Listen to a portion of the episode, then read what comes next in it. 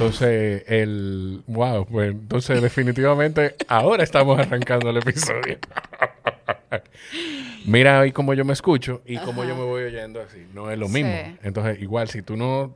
la- Yo lo que pasa es que creo que la frente se me va a ver un poco grande. Bueno, pero.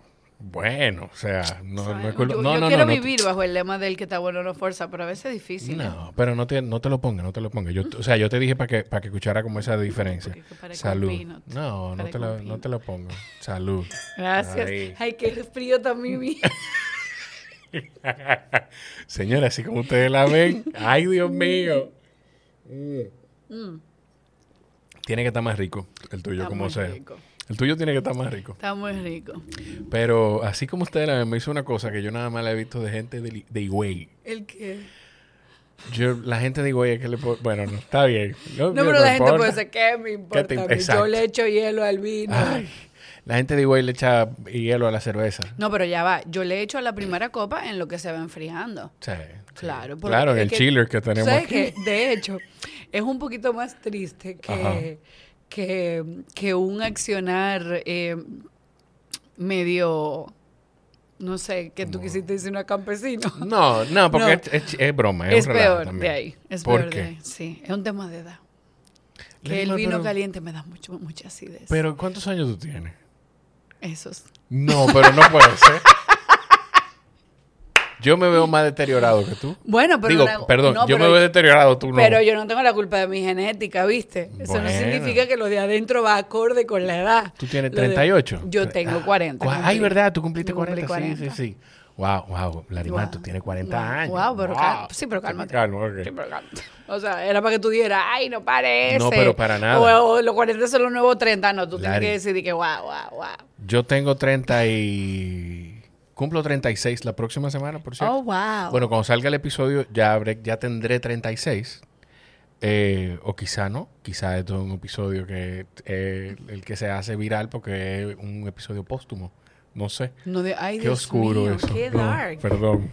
Qué No, dark. eh, perdón, no. Wow, wow. Ay, Dios. Pero nada, nada. Está, ya está dicho.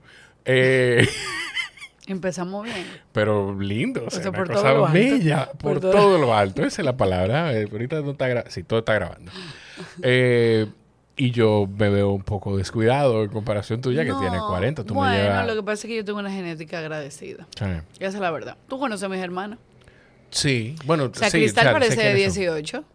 Y mi hermana, que tiene 45, cumplió el lunes pasado, sabe más joven que yo.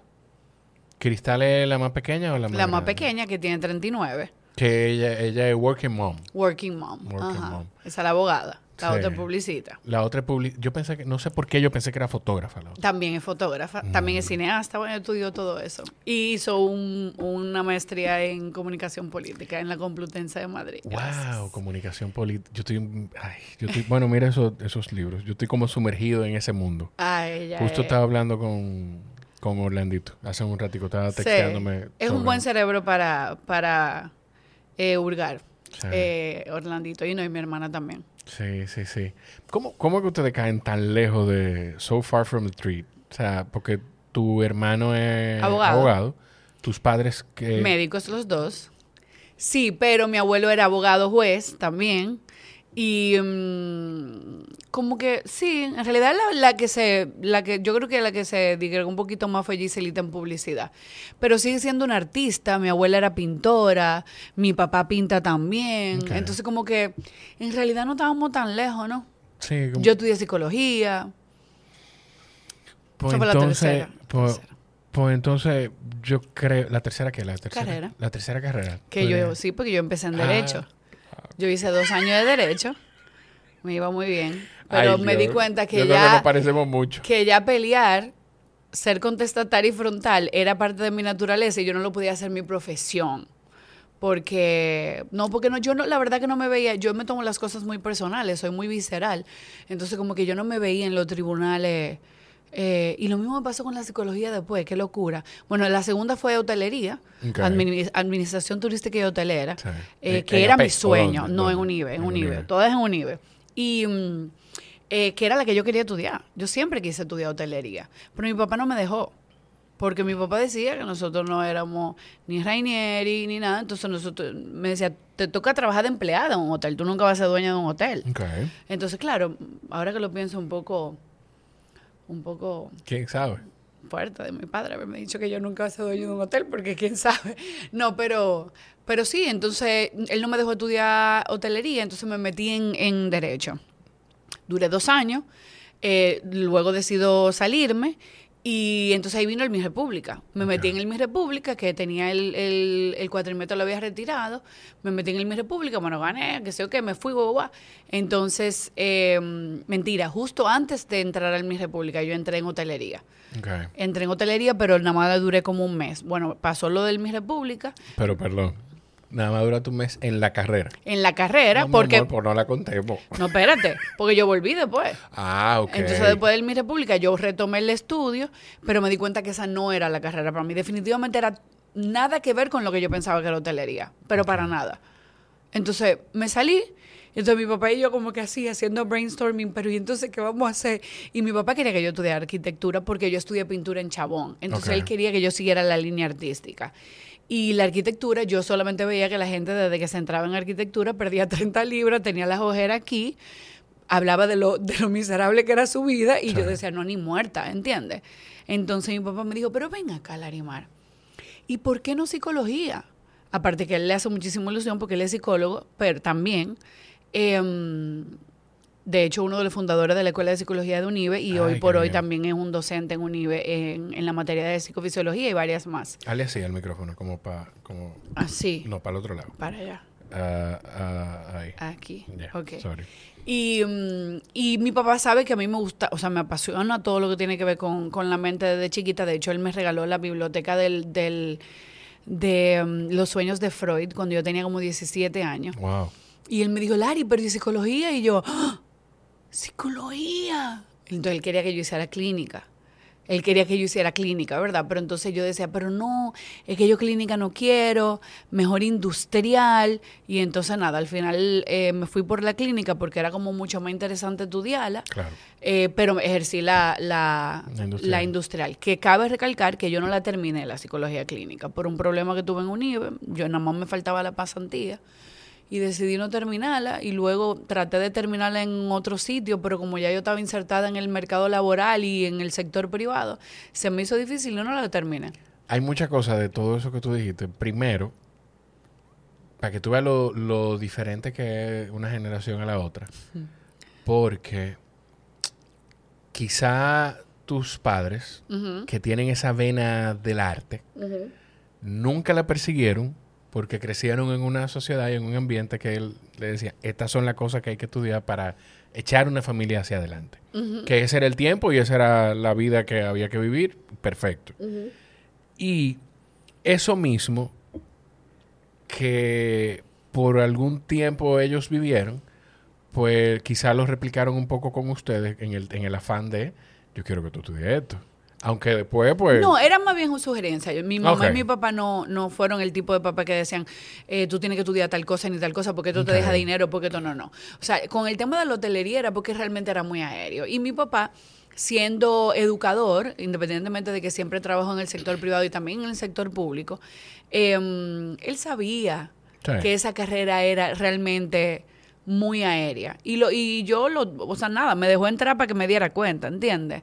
Em, lo que pasa es que yo, eh, a mí me gustaba la hotelería porque desde chiquita, mientras otras niñas querían ser veterinarias, eh, doctoras, eh, no sé qué otra cosa, yo decía que yo quería ser cajera de supermercado. Eh, ¿Por qué? porque yo veía que las cajeras de supermercado hablaban con todo el mundo. Ok. Entonces yo veía que ellas tenían que ver un flujo de gente muy grande diario y a todos buenos días, ¿qué tal? Como que me hacía mucha ilusión eso de saludar, buenos días, a mí me gusta mucho, soy una fanática de la cordialidad.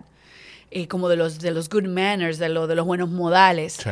Entonces yo veía en ese tiempo, ahora las cajeras ni te miran, pero en ese tiempo, la cajera de los supermercados donde tú ibas eran a tu, a tu- tu amiga, tú la conocías. Sí. Había cajeras que tenían 20 y 30 años en, en un supermercado, por Dios, aquí, lo- claro, antes los supermercados duraban muchísimo en el tiempo. Asturias. en- En sí. el que estaba ahí en la 27, ¿cómo era que se llamaba? El Asturias, El Asturias, el, dominica- el dominicano Central. en la Lope de Vega, por ejemplo, No, también. ya eso es de tu época, yo no Bueno, el dominicano en la Lope de Vega, nosotros conocíamos a todo el mundo, desde el portero hasta el, ¿tú entiendes? Entonces, como que me hacía mucha lógica estar en un trabajo donde yo estuviera recibiendo gente. Entonces, luego la hotelería se me hizo como, ay, yo quería tener un counter, hab- hablar varios idiomas, me- Claro. tú sabes, no sé. La- lo- el dominicano es, no es donde está, la placita, ¿no es que se llamaba? La placita también, La bueno, pero la, plaza- otra. la placita sigue, La ahora hay una otra, placita que es ah, súper pro. Claro, la placita es en la Gustavo. En la Gustavo, exacto. Ajá, sí, que ahora sí, está del otro lado. No, no sé. Pero Ajá. yo confío la- en ti. Que ahí mismo al lado estaba Alibaba. De nuevo, confío en ti. Yo no, no sé. Pues te lo no me- si no sabes lo que es Alibaba, te lo pierdes. ¿Qué, Alibaba? Era un sitio de comida árabe espectacular, Ah. pero de familia. O sea, una familia Como de Dumas. viejito. Ajá. Como Dumas. Pero este se llamaba Alibaba. Entonces ellos estaban ahí y también tuvieron uno en Plaza Central, pero todo era una familia. O sea, salía el viejito, ¿entiendes? te voy a Sudado. decir algo. Yo creo, quizá estoy pecando, bueno, es- definitivamente estoy pecando de hablar sin saber, pero creo que eso era del cónsul honorífico del Líbano en el país. Se llamaba, o se llama, no sé si está vivo, espero que sí, eh, Adib Baza. Creo que... No, no, no, no, no, él. Alibaba no era de Adi No Baza, no, yo conozco los Baza. Baza Ah, Ward y Ward Baza son dos hermanos que se casaron Ah, con dos ok. hermanas. Sus hijos son mis amigos. No, no, no, no. No, no, no. No, pues pe- pensé que sí, pero la comida, la comida árabe es riquísima. Sí, sí, sí, sí. No, y ellos son, o sea, esa familia, la familia que tú mencionaste también son, o sea, las mujeres cocinan increíble y de hecho, eh, John Pierre Baza es el dueño de Pepperoni. Ah, bueno, sí, claro, claro que sí, claro que sí. Tú sabes que a mí me, me pone a pensar, yo tengo como problemas o animadversión con el sistema educativo de nuestro país y con la situación de que un muchacho de 17 años tenga que decidir lo que va a hacer por el resto de su vida. Totalmente. Y más que te, te, te tiran trucos, no sé si te pasó a ti cuando tú estabas en el colegio. ¿Cómo así? Que te llevan a las universidades, di que para que tú hagas un tour. Entonces también te dan di que, di que ¿cómo se llama? Lo- el- Exámenes de- vocacionales. Vocacionales, pero no, era- estos se llamaban test de, De de aptitudes. De, de aptitudes. Y yo me acuerdo que en ese, de- de- en ese test me salió médico, o sea, medicina, me salió arquitectura, me salió medicina, arquitectura, no me acuerdo qué otra cosa, pero como tres cosas totalmente diferentes. Entonces yo siento que esa como que te, te condicionaba porque en esos test tú obviamente trataba como de, de hablar más de lo que te iba bien. Si tú eras, por ejemplo, un math lover, una matemática, Claro. tú como que te iba mejor. Entonces como que yo no creo que, que tu carrera debería de ser elegida de esa forma. O sea, va. También tiene sentido que tú estudies algo en lo que tú vas a hacer bueno, porque tú sabes, mucha gente que se pone a estudiar cosas como pintura o arquitectura y no saben dibujar un cubo. ¿Entiendes? Entonces como que sí.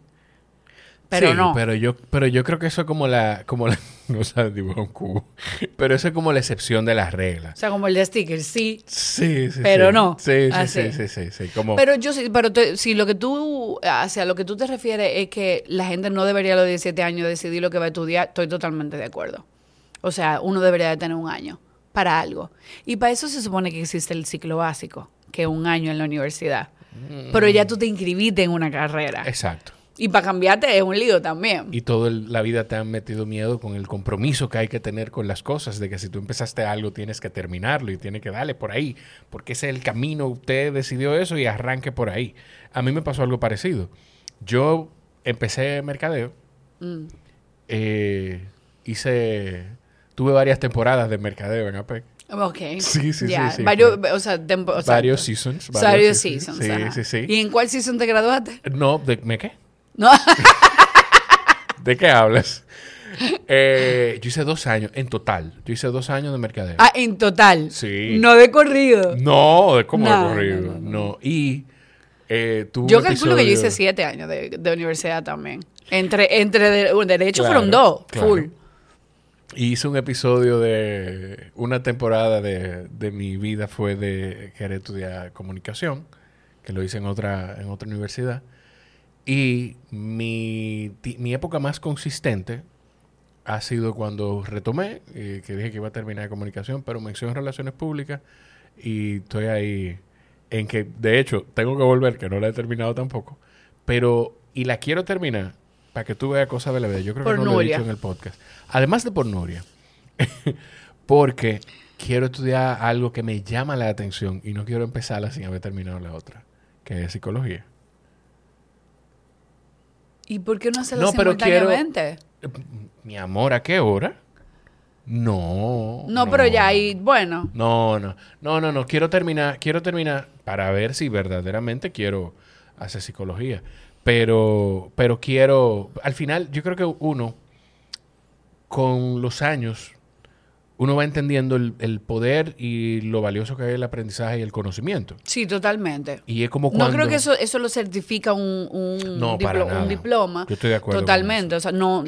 Tú sabes, porque yo, por ejemplo, he estudiado tanto porque. Tú sabes, como que yo te digo, mira, no, yo no la terminé la carrera, me faltaron tres meses de pasantía, literalmente. Eh, pero la gente va a decir, ah, pero tú no tienes ni un título, ni que sé qué. Pero yo estudié tanto post-universidad. Mi papá es maniático con el tema de las capacitaciones, de que tú tomes curso, diplomado, talleres, seminario, porque mi papá, al tener que reclutar tanta gente a lo largo de su vida, él decía que él siempre le, eh, le llamaba la atención los currículum de la gente que tenía siempre los certificados pegados de, de los diplomados que había hecho y que no necesariamente habían ido, ido a universidades que eran tu primera elección, Sí. porque muchos eran universidades, por ejemplo, en el interior, pero que la cantidad de, de certificados que esa persona decía hablaba mucho de su intención que tenía, la intención que tenía de, de, De desarrollarse. de- eso, de captar conocimiento. Y efectivamente, yo, por ejemplo, yo te puedo decir que yo hice un, después de la universidad, hice un diplomado, pero fue un diplomado de un año de relaciones públicas y organización de eventos. Que si yo hubiese, que si yo hubiese tenido el, el grado, o sea, el título, era una maestría. Era un diplomado con calidad de maestría, de ya. grado, de posgrado. Y, y lo tengo. Y tengo, así mismo tengo muchísimo diplomado de meses, O seis sea, meses, perdón, cuatro espérate. meses. Quien hizo el diplomado que tenía el título tiene un posgrado. Correcto, pero Para él no ti, tiene un diplomado. Tiene un diplomado. Yo tengo un diplomado de Relaciones Públicas y Organización de Eventos de un año. Pero te voy a decir una cosa. Tres veces a la semana, cuatro horas, o sea, una carrera. No, y, pero eso te da a entender qué tanto te puede validar un papel o no. Correcto, total, O sea- total. Igual pasa, bueno, igual pasa con el papel del matrimonio. Pero lo que te digo es que yo te puedo decir que en todos los, los obviamente que fue maravilloso el, estudio de la psicología, pero todo lo que yo he estudiado después de eso, de, de project management, eh, de liderazgo, eso mismo, relaciones públicas, organización de eventos, eh, manejo de personal, de todo lo que yo he estudiado, tiene muchísimo más valor que lo que yo estudié en esos 3, 4 años. Sí. Porque yo lo he podido aplicar. Y es más actualizado, mucho más actualizado. más y más focalizado. ¿Entiendes? Por ejemplo, yo te puedo decir que el diploma, un diplomado que yo hice de seis meses de, de- de manejo de proyectos ha sido, o sea, consigna en mi forma de trabajar.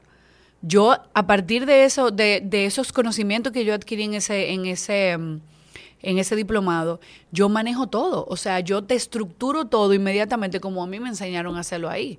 Y eso fue un diplomado, que alguna gente dirá, ay, sí, un diplomado viejo, yo tengo mi título, pero no, ¿tú me entiendes?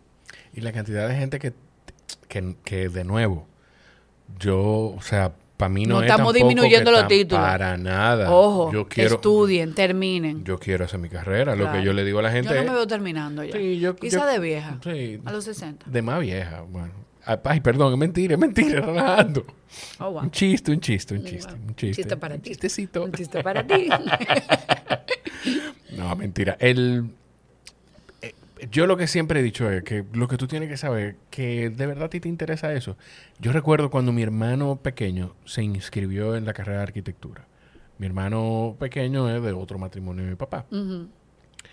Y yo le decía, mi papá es arquitecto. Yo le decía, está perfecto, pero es un fuete. Y si a lo- al cuat- primer cuatrimestre, dos cuatrimestres, si te pasa un año, dos, y tú te das cuenta que eso no es lo que tú quieres, sal corriendo, Correcto. pero terminó su carrera. Está haciendo una maestría ahora, de hecho, en Barcelona. Buenísimo por él, pero tú sabes que, qué bueno que tú mencionas eso, porque yo hablo mucho, mucho, siempre de, mm, de la capacidad de cambiar, de decisión, de parecer y de todo. Y nosotros vivimos no solamente en la cultura dominicana, pero vamos a hablar específicamente, vamos a, a circunscribirlo a la República Dominicana. Nosotros vivimos en un país que la cultura te dice que tú que lo que a ti te, o sea, lo que a ti te heredaron, así sea un equipo de pelota, un doctor, un pediatra, con ese tú te tienes que quedar. Y no promueven mucho el cambio, no promueven mucho que donde tú no seas feliz no debes tardarte. ¿Entiendes? Si a ti no te gusta una carrera como yo hice con derecho, a los dos años salte. O sea, no, pero perdiste dos años, ya pásate dos años más y termínala. Oh, wow, dos años más haciendo algo que no me gusta. Simplemente porque ella, no, no, no, no, no. ¿Quién dice que este es mi camino? Mira, por ahí hay otra calle. De repente en esa calle yo encuentro mi felicidad. Y yo, yo eso lo aplico mucho con mi hija. Yo no obligo a Jimena a hacer nada. Yo entiendo que obviamente hay un nivel de compromiso, de disciplina, de, mm, de, que lo que tú empiezas tú debes de por lo menos tratar de terminar, pero tampoco si eso compromete tu felicidad. O sea, yo no te voy a obligar, yo no te voy a torturar, no puede ser una tortura. ¿Entiendes? Que un muchacho se quede estudiando arquitectura, queriendo estudiar mercadeo, no puede ser una tortura, porque eso va a abrir una puerta muchísimo más grande a otro trauma que no lo van a dejar ser feliz, siendo arquitecto, lo que tú querías que él fuera, ¿entiendes? Entonces... Pero es una pela porque tú dices algo que... ¿Dónde está el balance? O sea, ¿dónde ¿Cómo tú encuentras cuál es el, sweet spot de tú decir, ok, esto no es un tema de simplemente es difícil y no quiero tratarlo porque es difícil, pero donde, cómo tú lo identificas? Yo creo que la felicidad tiene mucho que yo creo que yo creo que cuando tú, o sea, que yo creo que tu cuerpo, tu alma, tu espíritu te dice donde tú no eres feliz, lo que tú no puedes hacer. Y lo que tú no puedes hacer no tiene que ver con lo que es difícil para ti, con que haya mucha tarea, con que se, se hasta tarde, con que tiene que amanecer. Okay. No, tiene que ver con que con que tú no te imaginas, yo no me imaginaba siendo abogada. Pero qué tan aware está, ¿qué edad tiene Jimena? Para tomar Jimena tiene nueve. ¿Qué, ¿Qué tan aware, qué tan consciente está una persona de nueve años, o Jorge Iván que tiene cuatro, de que no lo estoy dejando porque es difícil o de que no me hace feliz. No, tú lo tú, porque hay umbrales. Estoy jugando Devil's Advocate. No, hay umbrales, o sea, vamos a decir, hay peldaños. Cuando Jimena entró a gimnasia, ella me pidió entrar a gimnasia porque es una niña súper flexible, aparte hiperactiva y súper atlética. Inquieta, ¿quién habrá salido? No, bueno, no, o sea, no del lado del padre. Em, entonces, Jimena me pidió entrar a gimnasia. Yo busqué una escuela de gimnasia increíble que me quedaba al otro lado de la ciudad. O sea, que ya representaba un sacrificio para nosotras de tiempo, de, gasolina, de todo. O sea, era, era, era un proyecto llevar a Jimena a esa escuela. Y, mm, y que ella se formara en ese lugar donde había un profesor excelente y todo chulísimo.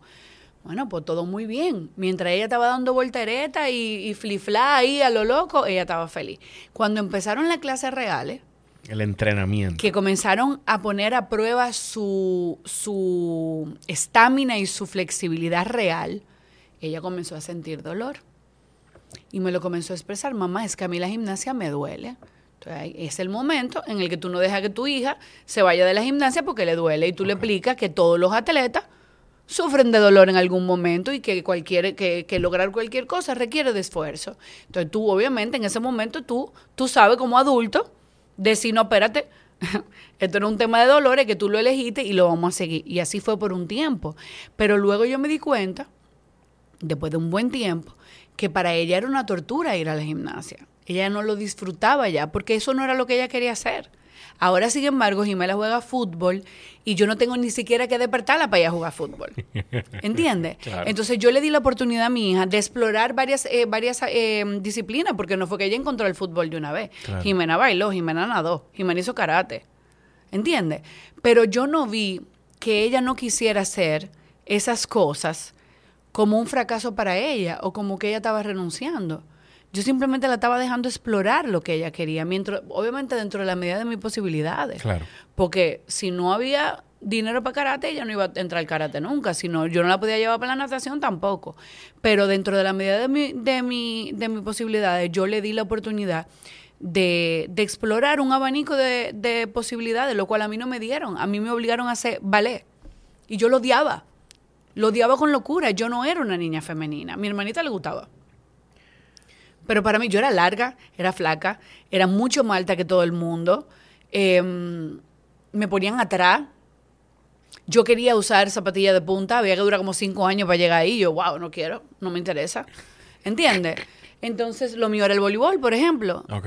Y entonces, y lo encontré tarde. Entonces, no sé. Yo creo que a los niños hay que darle la oportunidad de explorar. Y no se puede ser tan, tan categórico a la hora de, no, tú tienes que hacerlo porque tú lo empezaste. No, esto te- el karate te va a ayudar a defenderte. Óyeme.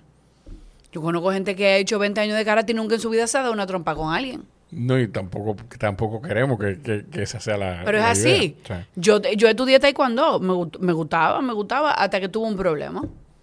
Y no te sirvió. No, no, me, no, me recomendaron salirme. ¿Qué, ¿Qué tú hiciste, en No, ese cuento, ese cuento famoso. Yo, eh, yo estaba practicando taekwondo. eh, y es lo que te digo también. Es un tema de identificar hasta el carácter de tu hijo. Claro. Yo, de niña, era una niña muy volátil, muy de a toque, muy mecha corta. Entonces, estar en, un, en una disciplina de contacto no era lo propio para mí, porque yo me ponía rápida. Entonces, en una práctica de taekwondo, donde nosotros estábamos haciendo sombra, eh, sombra es cuando tú pretendes eh, Cuando no- no practicar, pero no te golpeas, no no hay contacto. contacto. Bueno, pues una muchacha me dio una patada que me dejó loca. O sea, ella me dejó diciendo la hora. ahí que viene todo. Me dio una patada, exacto, puede ser, puede ser. Eh, me dio una patada que me puso a hablar japonés, ¿entiendes? Entonces yo, nada, la mordí. Ok. Yo, está bien. que esa, esa técnica está buena esa. Claro, eso no me lo habían enseñado, pero yo la mordí y nada. Entonces yo entendí que en una competencia yo fácilmente podía treparme encima de una gente y no estaba preparada. Yo tampoco tenía la emocionalidad para llegar ahí. De repente, a los 18 años, yo sí pude haber practicado taekwondo, pero a esa edad no. Eh, eh, hace sentido, me hace sentido y, y- y me hace sentido el tema de que puede sonar hasta a película de Will Smith, pero me hace sentido el tema hasta del, de, lo del- de lo que te hace feliz. Yo, yo practiqué karate. Yo llegué co- como a cinta verde, creo. No me acuerdo. Cristales, eh, cinta morada, Watching 40 Down. Qué sé yo, de no cuánto sé, down de y tiene un viaje de cosas. Ella sí, Imagínate. porque tú has visto la personalidad de Cristal. Ella es tenue, tú sabes, anticonflicto, que sé yo, que le fue súper bien. Yo no. Yo no me acuerdo por qué dejé el karate. Lo dejé. Como si, que no fue y mi si interés. encantado, si te hubiese encantado, no lo dejas. Exacto. Pero también, tú sabes que lo que pasa es que nosotros vivimos en una cultura latina en general que, que aplica mucho el de los niños hablan cuando la gallina mean. Sí. ¿Entiendes? Nosotros vivimos de espaldas a la emocionalidad de nuestros hijos, al carácter de nuestros hijos, a los deseos de nuestros hijos. Eso fue lo que nos enseñaron, Jorge. Nadie es culpable, todito estamos haciendo lo que podemos. Pero yo, yo he, he tomado como misión en mi maternidad romper las maldiciones generacionales, los generational curses que tenemos, que los era- nuestra mamá nos la pasó de su, de su mamá y de su abuela y de su que. Entonces, yo con Jimena Como tú tratas de estar consciente de qué cosas presente. vienen de antes. me detengo, me detengo, pero también me detengo a no esto de crianza responsable que sé o qué, cuando los niños le dan un boche y, y dicen, te escucho. es- entiendo tus sentimientos, lo- los valoro. Igualito tú la mandas a hacer lo que te da la gana. No, eso no. O sea, yo realmente me siento, la escucho y aunque me moleste y me disguste lo que ella está sintiendo o lo que ella está expresando que le parece, yo le doy la oportunidad de expresarse. Claro. Yo trato de ponerme en sus zapatos. Y tú dirás, ¿tú te vas a poner los zapatos de una niña de nueve años? Es que tengo que hacerlo. Es que la realidad de esa niña de nueve años es diferente a la realidad tuya. Yo no me acuerdo. y que yo puedo cambiar su realidad. Claro, claro, tú eres, la, tú eres la responsable de cambiar su realidad. Y tú que eres papá sabes que tú literalmente joderle la vida a un niño Claro. se hace en un segundo, Jorge. Es una de las cosas a las que yo más temor le tengo. Pero, pero tú no te imaginas, o sea, tú no te imaginas cómo yo pienso a veces, como tú dices, como trato de, de pausarme algunas veces, algunas veces pues no lo puedo hacer, y pienso en que, ok, déjame re- reorganizar mis ideas. L- Por donde voy es que yo estoy como demasiado consciente de que todo lo que yo hago o digo con mi hijo Claro, tú tienes un front row. tiene un impacto en su vida y en cómo él va a ser cuando crezca, qué tan feliz o no él puede ser cuando crezca, cómo él puede tratar a Jimena si la conoce de grande, o cómo él va a hablar con su mamá, o cómo él va a ser conmigo cuando crezca. Cómo él percibe a los Wow. ancianos, a los empleados, A la gente que le El que amor. claro. el amor. Cómo él percibe el amor. Sí. Cuando yo Qué tan expresivo puede ser. No, también, cuando yo estaba con el papá de Jimena, eh, que al final, obviamente, cuando tomamos la decisión de separarnos, la gente me decía, wow, pero, conchale, tú vivías tan bien y, y quizá tú no le diste una, una, una oportunidad como más larga, no echaron el pleito. Yo decía, es que a mí me da pavor que mi hija crezca, o sea, crezca creyendo que eso es amor. Y no estamos hablando de dos gente que se odiaban, ni se llevaban mal, ni peleaban, ni se gritaban, pero definitivamente dos gente que se habían desconectado. Y yo pensaba que ella iba a estar a los 28, 29 años en una relación desconectada y ella va a creer que eso era el amor porque eso fue lo que ella vio en mí. Entonces, eso yo no lo podía permitir. Y por eso cuando nos separamos, lo primero que yo dije fue, Jimena se merece dos papás separados felices Claro. no juntos e infelices, porque ella es una esponjita. Ella se va a dar cuenta, ella ahora no se da cuenta, porque es una bebé. Pero va a llegar un momento en el que ella va a ver la cara que tú pones, la cara que yo pongo, el llanto que yo hago o lo que sea que a, a ti te pase, ¿entiendes? Y no, no, yo no me imaginaba darle esa percepción del amor a ella, no, para nada.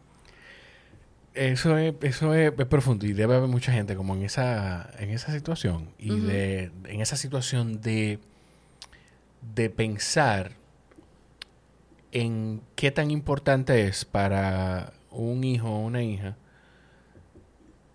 tener a sus dos padres en casa frente a qué tan importante es que ese hijo o esa hija sepa o interprete o, o vea la ex- las expresiones correctas de amor o vea O la felicidad. Sí, la felicidad sí la satisfacción. Que, que, una, que mi hija pueda ver que yo soy una mujer, que soy una madre soltera, pero que estoy completa. ¿Tú entiendes? Que sí se puede, que sí se puede estar completo, a pesar de no estar, por ejemplo, en el marco tradicional de familia. Que yo quisiera que, que mi hija hubiese crecido en una familia tradicional, pero por Dios, cualquier madre soltera te diría que sí. claro Nadie quiere eso. Nadie quiere criar un hijo solo. Bueno, a excepción, obviamente, habrá su excepción de una gente que pide un vientre de alquiler o lo que sea. Pero, pero ninguna persona que empezó un proyecto de vida con alguien que amaba entendía que iba a terminar criando a sus hijos solo. Ahora bien, lo que yo sí puedo controlar no es el amor que tú y yo nos dejemos de tener por X o por Y.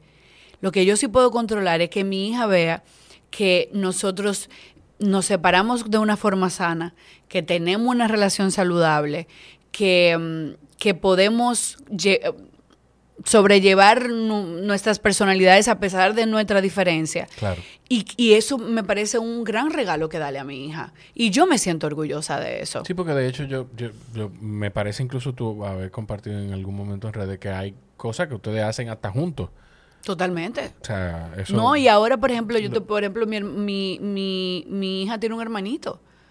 Y yo me llevo súper bien con su mamá.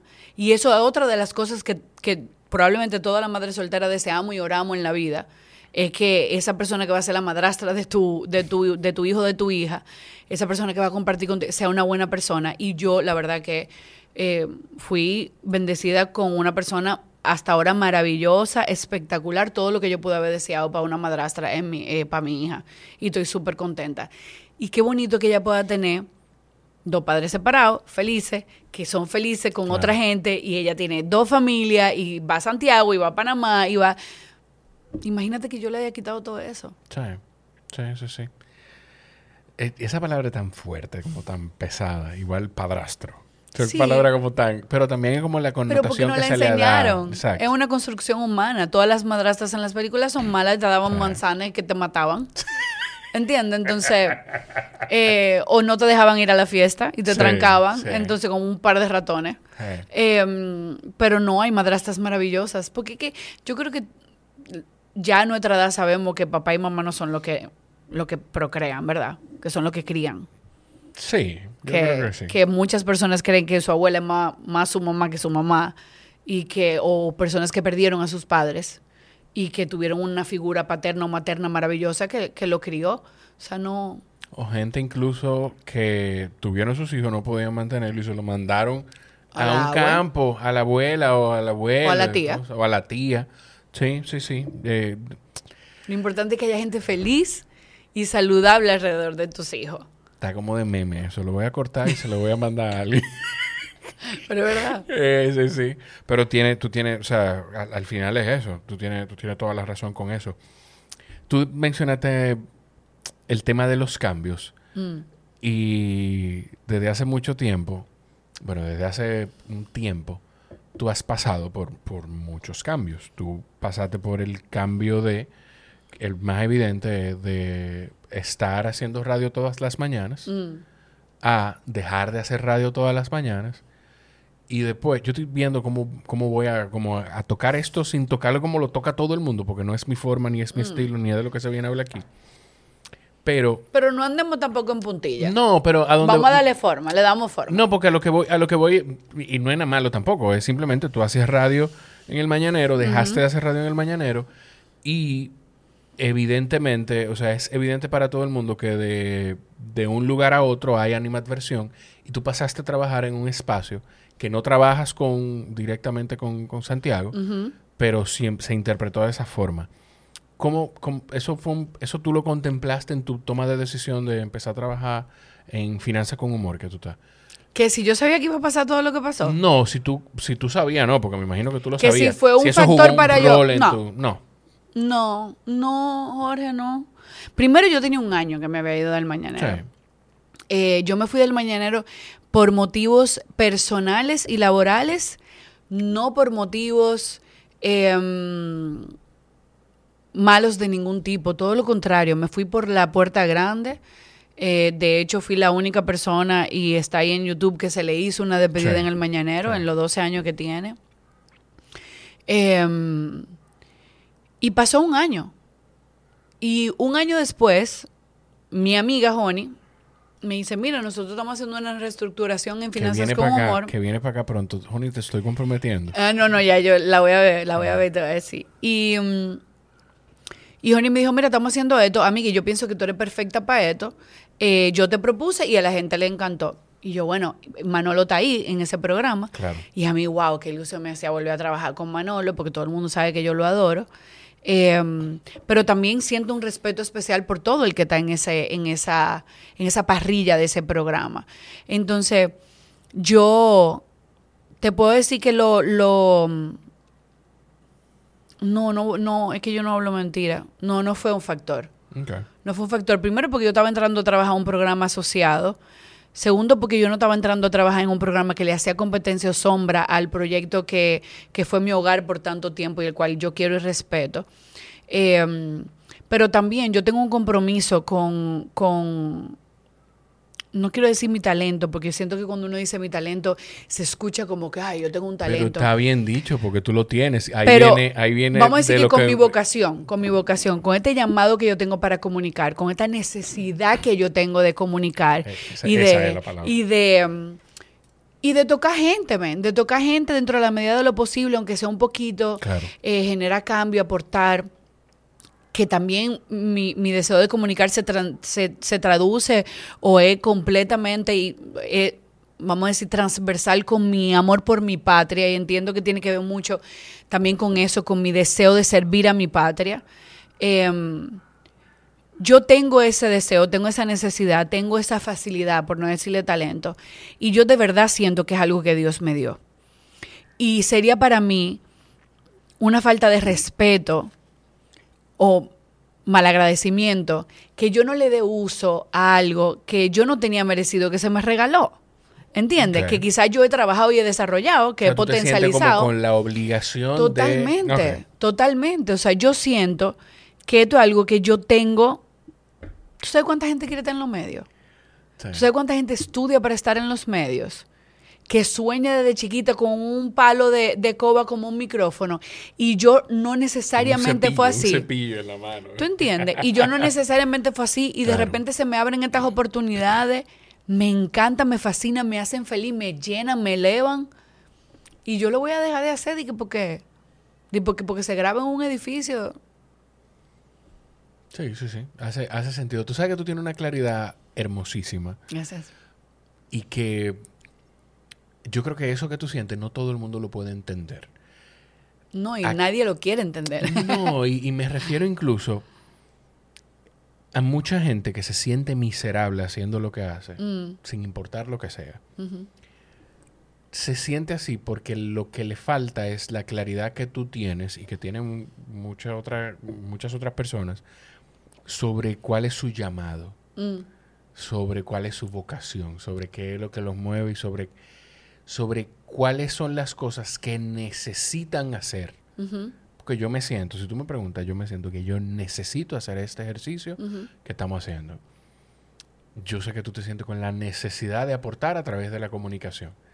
Y hay mucha gente que puede estar produciendo todo el dinero del mundo y no se siente feliz y es porque todavía no ha encontrado la claridad o no ha terminado de aceptar que quizá necesita hacer otras cosas que no necesariamente le ocupen todo su tiempo o que no necesariamente le produzcan el dinero de sostener a su familia, pero necesitan hacerla. Yo creo que todos los seres humanos somos así. Porque también cuesta. No es tan fácil. O sea, no es tan fácil tomar la decisión de decir, tú sabes que cuésteme lo que me cueste. O sea, eso no es... O sea... Está en lo medio. Ajá. Por ejemplo, para mí, no es bonito todos los días. Sí. podría decir que por muchas temporadas fue más feo que bonito la mayor parte de los días. Porque hay muchas cosas de los medios con lo que yo no estoy de acuerdo, las cuales no computo, no es la forma en la que yo estoy cableada. Y estar en el business, por decirlo así, en el negocio, muchas veces se sintió como estar en el lugar equivocado. Pero entonces se prendía el micrófono y yo me sentía súper mega feliz. Todo se aislaba y todo se... Correcto. Súper mega feliz y nada más importaba. Entonces, yo estaba en esa disyuntiva que me tenía neurótica de yo estoy haciendo lo correcto en el lugar incorrecto.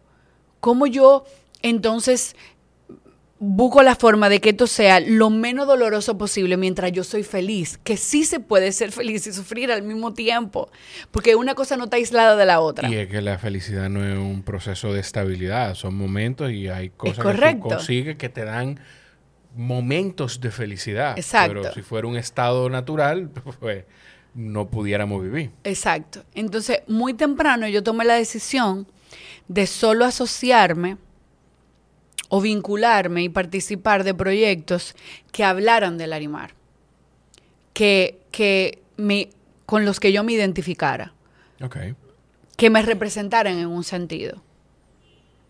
Y así fue.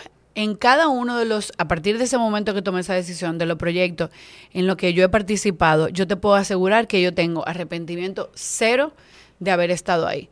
Porque según la etapa de la vida en la que yo estaba, me representaban. Me representaban como joven, como mujer, como contestataria, como mujer pensante, como, como tú quieras. Me representaban.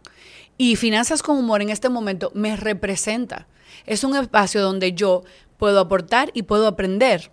Sí. No, que no se da en todos los trabajos. Sí. No en todos los trabajos tú aprende, aplica y, y- Aportas. y aportas. Entonces, en finanzas yo aprendo, aporto,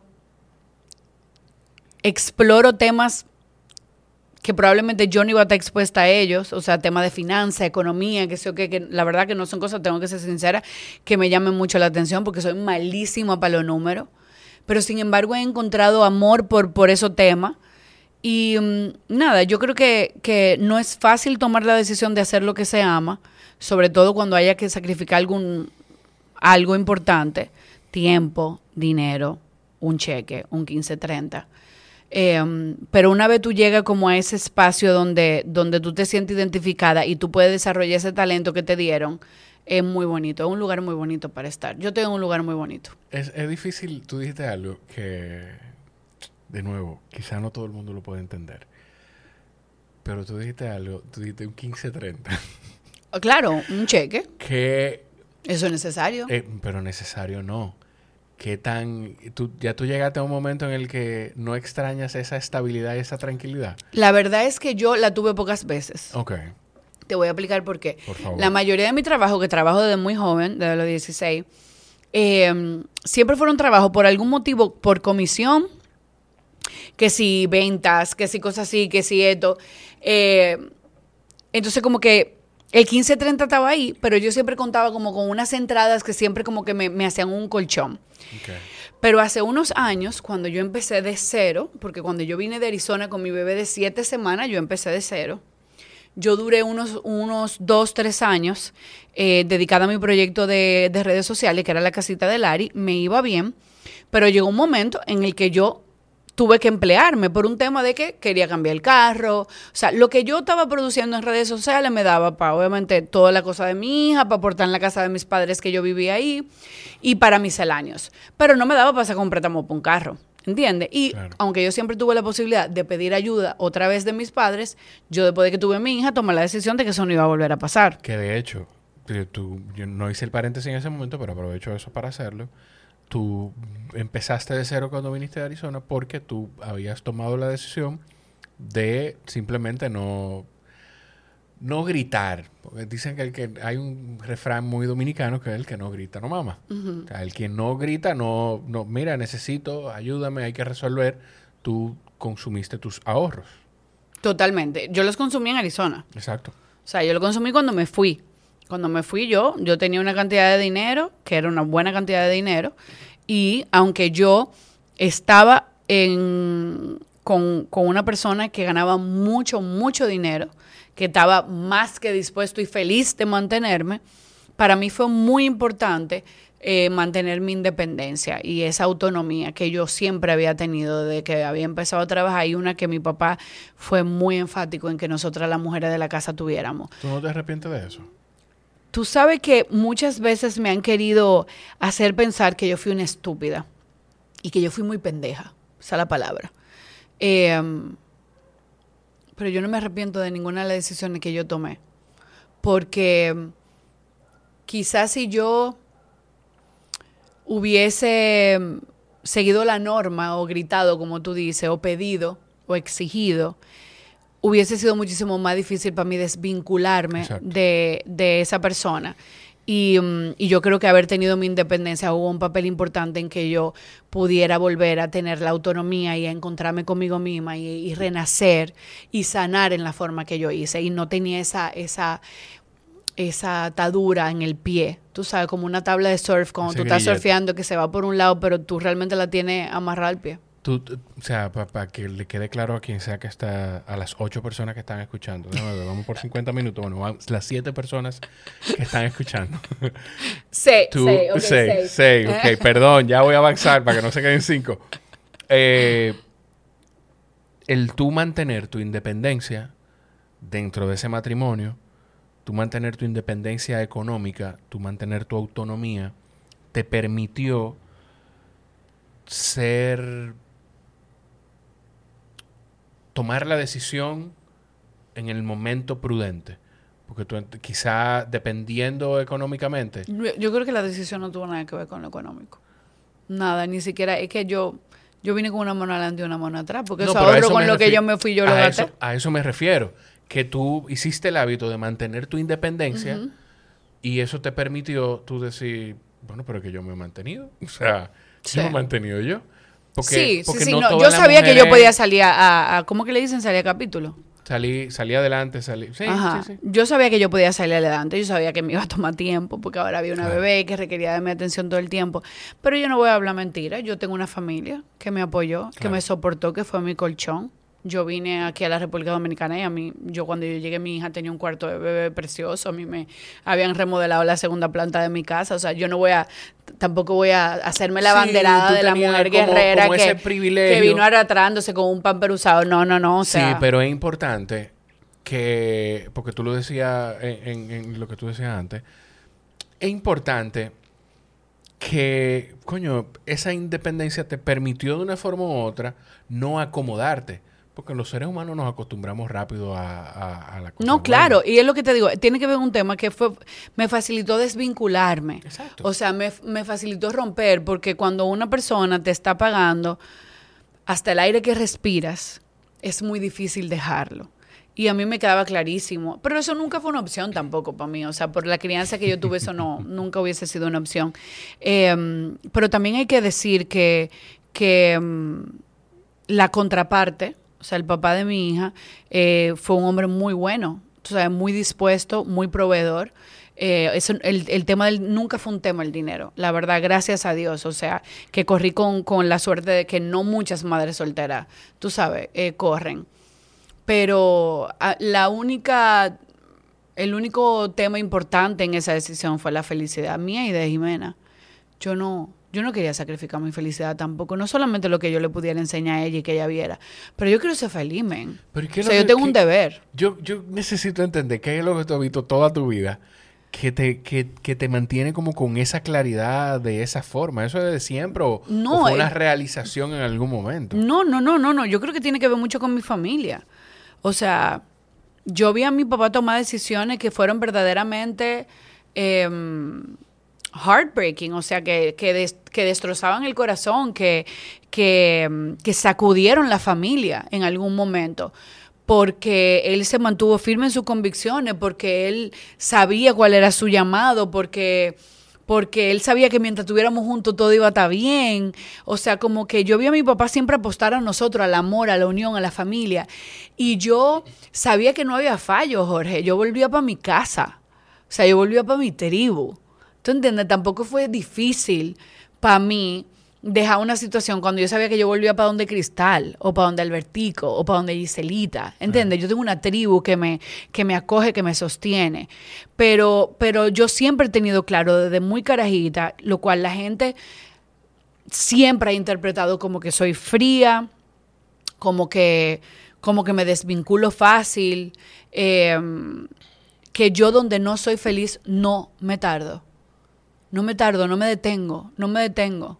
Yo, yo soy muy descu- pero también cuando yo no soy feliz, yo me pongo, yo me pongo físicamente enferma, Sí. literal. Y hay trabajos que yo dejé porque ya estaba físicamente enferma. Tú me, tú me haces pensar tanto en Paola, mi tía. No por, no por... Mi tía es muy joven. Aclaro. No, y se llama Paola Porque joven, ¿qué te pasa? No hay una doña Paola de que viejísima. Sí, di que doña No, Paola. no, pero no, por- no. No hay una Paola de 70 años. De hecho, ella escribió un libro, se llama Soltera en tiempos modernos. Me encanta. Me encanta. Yo puedo hacer el sequel. Yo puedo hacer la segunda Lo parte. pueden escribir juntas la segunda. Tomo dos. Y me hace, y me, y, y me hace pensar mucho en ella, porque nosotros somos compadres. Ella es la hermana menor de mi papá. Bueno, pero yo soy compadre también de, de la hermana del medio de mi papá, o sea que tampoco por eso. ¿Qué es esto? Pero, exacto, somos compadres y muchas de las cosas que, que yo comparto muchas cosas con ella, somos confidentes de uno de otro de muchas cosas y, y tenemos muchas conversaciones de ese tipo, de, de la felicidad, de no conformarse, de, de- te tocó ese Mm. No es que no, puedo. conformarse. Pero es que tú, tú Eh, sabes sí. que yo, tú sabes por qué a mí no me gusta, porque la gente me dice, ¿cómo tú? Eh, muchas mujeres sobre todo me dicen, ¿cómo? Dime algo que yo puedo llegar a esa realización, dime algo que yo pueda, eh, tú sabes, como que tener esa fuerza. Yo no quiero hablar mentira. Yo no quiero ser la poster girl del, de, tú sabes, de las guerreras de la maternidad que se La mamá fueron. luchona. La fuerte, la fuerte, la que... No, es mentira. Porque la realidad es que yo siempre he sido así. La maternidad no me hizo así. Eh, los tropezones en la vida no me hizo así. Desde chiquita. Yo estaba jug- Cristal tiene cuentos buenísimos de que ella duraba dos horas armando un juego para que yo jugara con ella. Y cuando yo llegaba, yo jugaba cinco minutos. Y ella me decía, yo pasé dos horas. Y yo, pero ya me aburrió. Ya no me está haciendo feliz. Y tú podrás decir, bueno, el animal, pero quizás tú no te comprometes con la cosa. No, no, yo soy muy comprometida con lo que me gusta, con lo que me hace feliz. Ahora, ¿qué hago yo aquí si la ando pasando mal? Me pasa igual en relaciones, me pasa en trabajo. Y bueno, nada, la gente que lo interprete como quiera, pero no, no, no, no, no. La meta es ser feliz. Yo le tengo pavor a la muerte. Porque, no porque me mueran, de que, ay, que me den un balazo, me atraquen, me que sé qué. No, no, no, no. A morirme, morirme, morirme como, como tal, no. Yo le tengo miedo a morirme sin haber vivido la vida que yo se supone que tengo que vivir. Ok. Porque la vida es un regalo, por más cliché que suene, men. Y, y no debe ser un cliché. O sea, sea, pero, pero es por un más. regalo. Es un regalo. El que, el que está nadie vivo pidió. se sacó la lotería. Gary, Literal. Gary Vaynerchuk, yo no sé si tú sabes quién es Gary Vee. No. Bueno, pues Gary Vee tiene un statement de eso donde él predica prácticamente. Y él dice, yo no sé cuántos millones de espermatozoides eh, tratan de llegar a un óvulo, a un ovario. Y, o sea, tú saliste, tú fuiste uno en una cantidad de millones exorbitantes. Empezando o sea, por ahí. Tú te sacaste el loto. Empezando por ahí. Pero también tú sabes qué. Yo creo mucho en que un. En, y si yo te digo ser agradecido, suena como tan básico. Pero yo creo que tú tienes que agradecer con tu vida. Tú tienes que agradecer con tus acciones y con tu búsqueda de la felicidad lo que a ti se te ha dado en la vida. Y yo he sido muy afortunada, Jorge. Yo he tenido una vida de ensueño. Yo he tenido cosas malas, pero yo he tenido una vida de ensueño. Yo tengo unos papás que son lo último de la, de la bolita y te lo puede decir cualquiera que lo conozca. Yo tengo unos hermanos de envidia. Yo tuve una niñez que a cualquiera le saca la lágrima. ¿Entiendes? Yo he tenido oportunidades que yo no he buscado ni me he merecido. A mí se me han abierto puertas que te lo juro, que te lo juro, que yo no toqué. Y entonces yo, con esa vida que a mí me han dado, yo voy a hacer un disparate. Claro. Y me voy a quedar en un sitio donde yo soy infeliz, donde la gente me critica, donde la gente me hace daño, donde hay gente con la que yo no comparto el pensar, que, que son capaces de cualquier cosa. Por ejemplo, por decirte que yo soy una jeva muy de energía y he limpiado tanto mi entorno que me quedé con tres gatos. Pero tres gatos que valen oro. Claro. Tres gatos que honran mi energía, que me elevan, que vibran igual que yo. Y eso es lo que yo creo que yo le debo a la vida. Porque la vida, como dice la canción, que me ha dado tanto, ¿entiendes? Entonces, vaya, si yo no soy feliz, pues que me la quiten. No. Sea, ¿Tú has pensado en qué viene después de, ¿De la se va muerte? de aquí? Yo creo O sea, que eterno al final. creyente. Yo soy, yo soy creyente. Bueno, no, no, no, no me veo flotando al cielo, pero, pero, pero yo definitivamente, pero, pero ni siquiera por un tema religioso. O sea, yo creo que por la combinación de todas las cosas que yo creo, porque yo creo en todo. Ok. Yo creo en todo, literalmente. Pe- Pero, Eh, perdón. ¿Cómo es eso de creer en todo. todo? En bueno, todo. te oí en Si una, tú me dices- si tú en me dices que tú- conversación del, de lo del rosario. Gracias. Pero lo que yo te digo es que, por ejemplo, si tú me dices hoy que tú vienes de un país donde la gente venera las botellas de vino y las botellas de vino hacen Salud. milagro. Feliz- salud. felices, o sea, por favor. para ese país que hacemos aquí. Pero lo que te digo es que si tú me dices eso y tú me dices a mí Dale, dale, dale. que esa botella de vino te hace feliz. Y que toda la noche cuando tú conversas con esa eh, botella de vino en comunión, tú te elevas y tú te sientes agradecido y la vida es más bonita.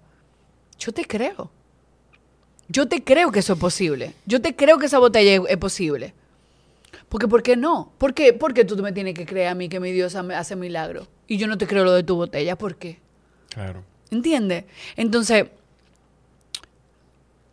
por todo lo que yo creo, por todo lo que yo creo, Que es en todo, que quede claro. es en todo, en todo. Sí, Porque, sí. como decía Hannibal Lecter, Hannibal Lecter Coño, decía algo. ejemplo. Hannibal Lecter decía algo de la maldad.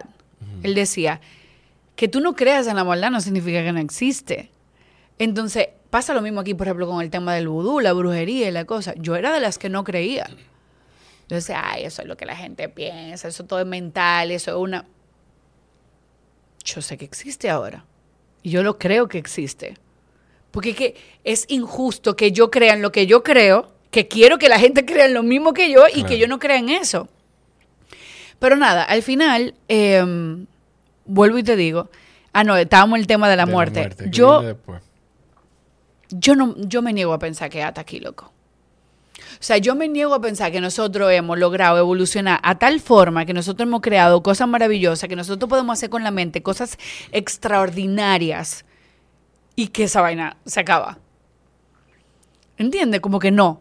Yo creo que... Yo creo en la reencarnación. Sí.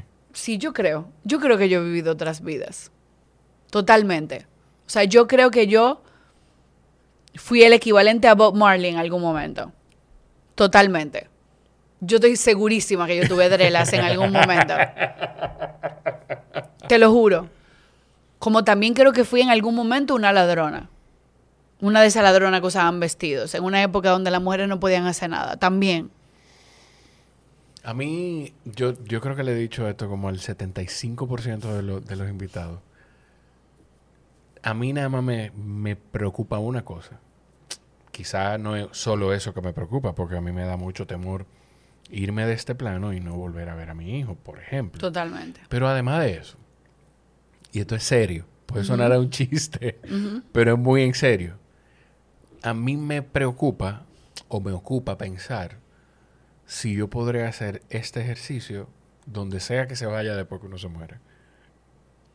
Si Puede yo podré, de verdad, o sea, yo pienso en si yo podré grabar podcast cuando yo me muera. O quizá no va a grabar podcast, pero va a hacer entrevistas en nubes. ¿Quién dice que no?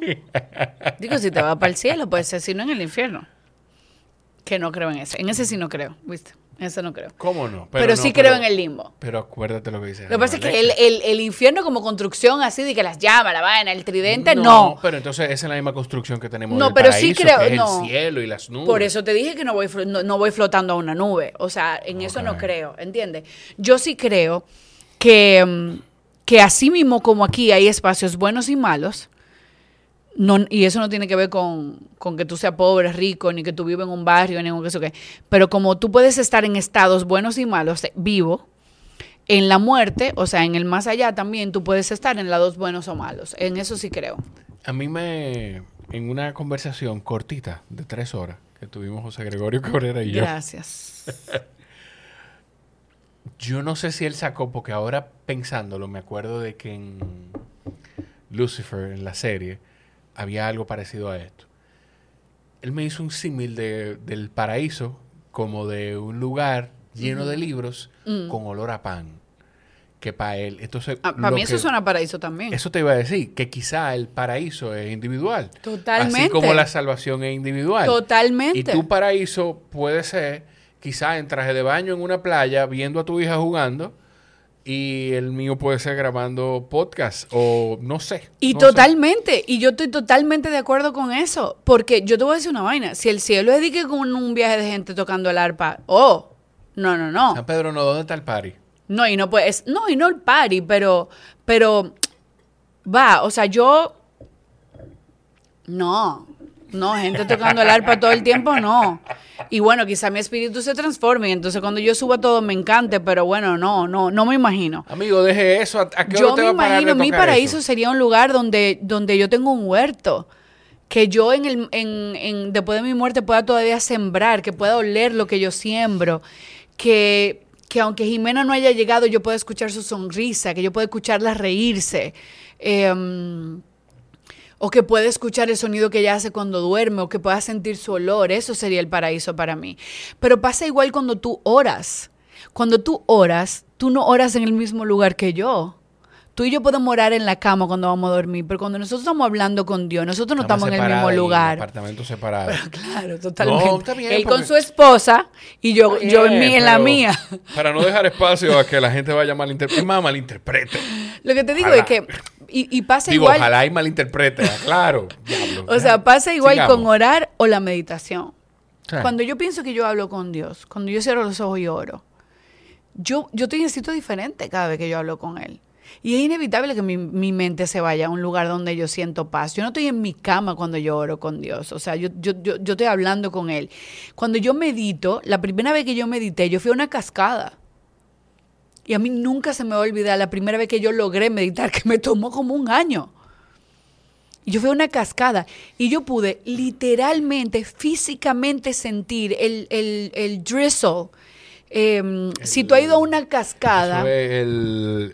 Ay, yo eso sé tiene lo un que- yo sé nombre. de lo que tú hablas. Eso tiene un Yo sé de nombre. lo que tú hablas. No es arisna, es, em, Yo sé de lo que- Las partículas son tan pequeñas. Yo sé de lo que que tú se hablas. siente como si te estuvieran soplando con aire acondicionado. Sí, sí, Así. sí, el- Todo el que ha ido a una cascada sabe lo que yo estoy diciendo. Yo lo estoy diciendo. eh, Es como yo lo un vapor en- frío. Sí, pero no, eh, lo que pasa es que yo lo estoy pensando en un término muy dominicano, muy bien técnico, ¿Cuál? para utilizar palabras de Manolo Zuna. El rechín. pero no es esa la palabra. Bueno, Yo pero eso, yo sentí eso, Jorge. Yo sentí eso sentada en el medio de mi cama, en posición de meditar. Yo estaba en, enfrente de una cascada y yo sentí frío, mucho frío, tanto frío que cuando yo dejé de, de- de meditar, yo, yo me tuve que arropar. Entonces, no necesariamente tú vas a una cascada cuando tú meditas por primera vez. Sea, Quizá tú vas a un, si- a un estudio de podcast. sí, a ver, Entonces yo sí creo totalmente, como dijo ese señor, el, el- el paraíso es individual. Porque todo es individual en realidad. Nosotros somos seres individuales que aprendimos a trabajar en conjunto y eso nos ayudó a evolucionar, pero somos seres individuales. o sea, Ujú. Y desde el individualismo, las mayores cosas, los héroes más grandes que nosotros recordamos en el país y probablemente en el mundo, parten de la individualidad.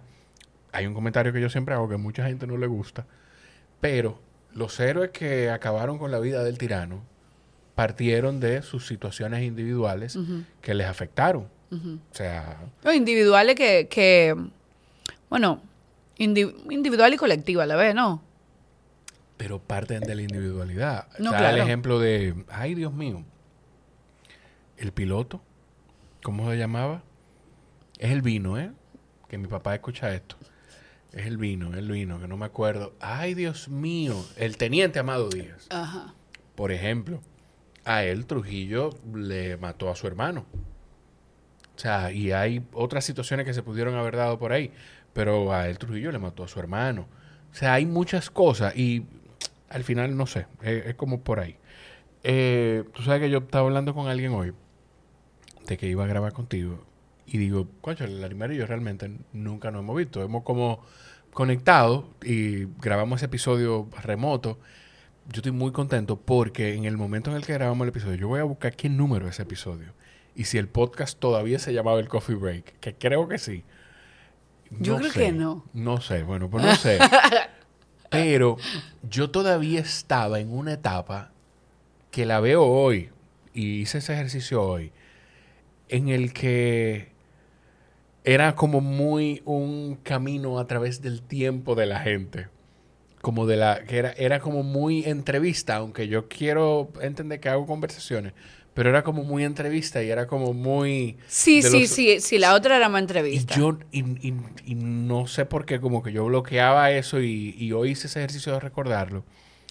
Pero yo le decía a esa persona, hablamos en aquel momento, como que conectamos, eh, tenemos como una energía parecida. Ujú. Y hablamos también cuando a ella le da mucho pique a algo que pasa en el podcast. Bueno, bueno. Bueno, lo que pasa es que prefiero, obviamente, escribirte a ti que Que poner, ponerlo un público, comentario. claro. Tú sabes, o sea, como que, eh, loco, ¿qué fue eso? Pero bueno, pero bueno. Estuve No, no. ejerciendo mi madurez. Claro. Que La de animar de antes hubiese explotado el internet. Claro, claro, claro. No, y claro. con la capacidad de que yo tengo de viralizar últimamente ya no puedo comentar nada. Yo te iba a decir eso, que tú decías de que, de que hay un, hay un, hay una, hay una dinámica hoy en los medios que no es la tuya. ¿Qué tan complicado es eso? ¿Qué tan Uy, súper como- complicado. Como, en ese mundo que no es lo que tú quieres, pero es como el trade-off de tú estar ahí y aportar, pero parte de. Mira, para mí es súper difícil. La comunicación que nosotros estamos viviendo hoy es una, es una comunicación que detona literalmente todas mis alarmas.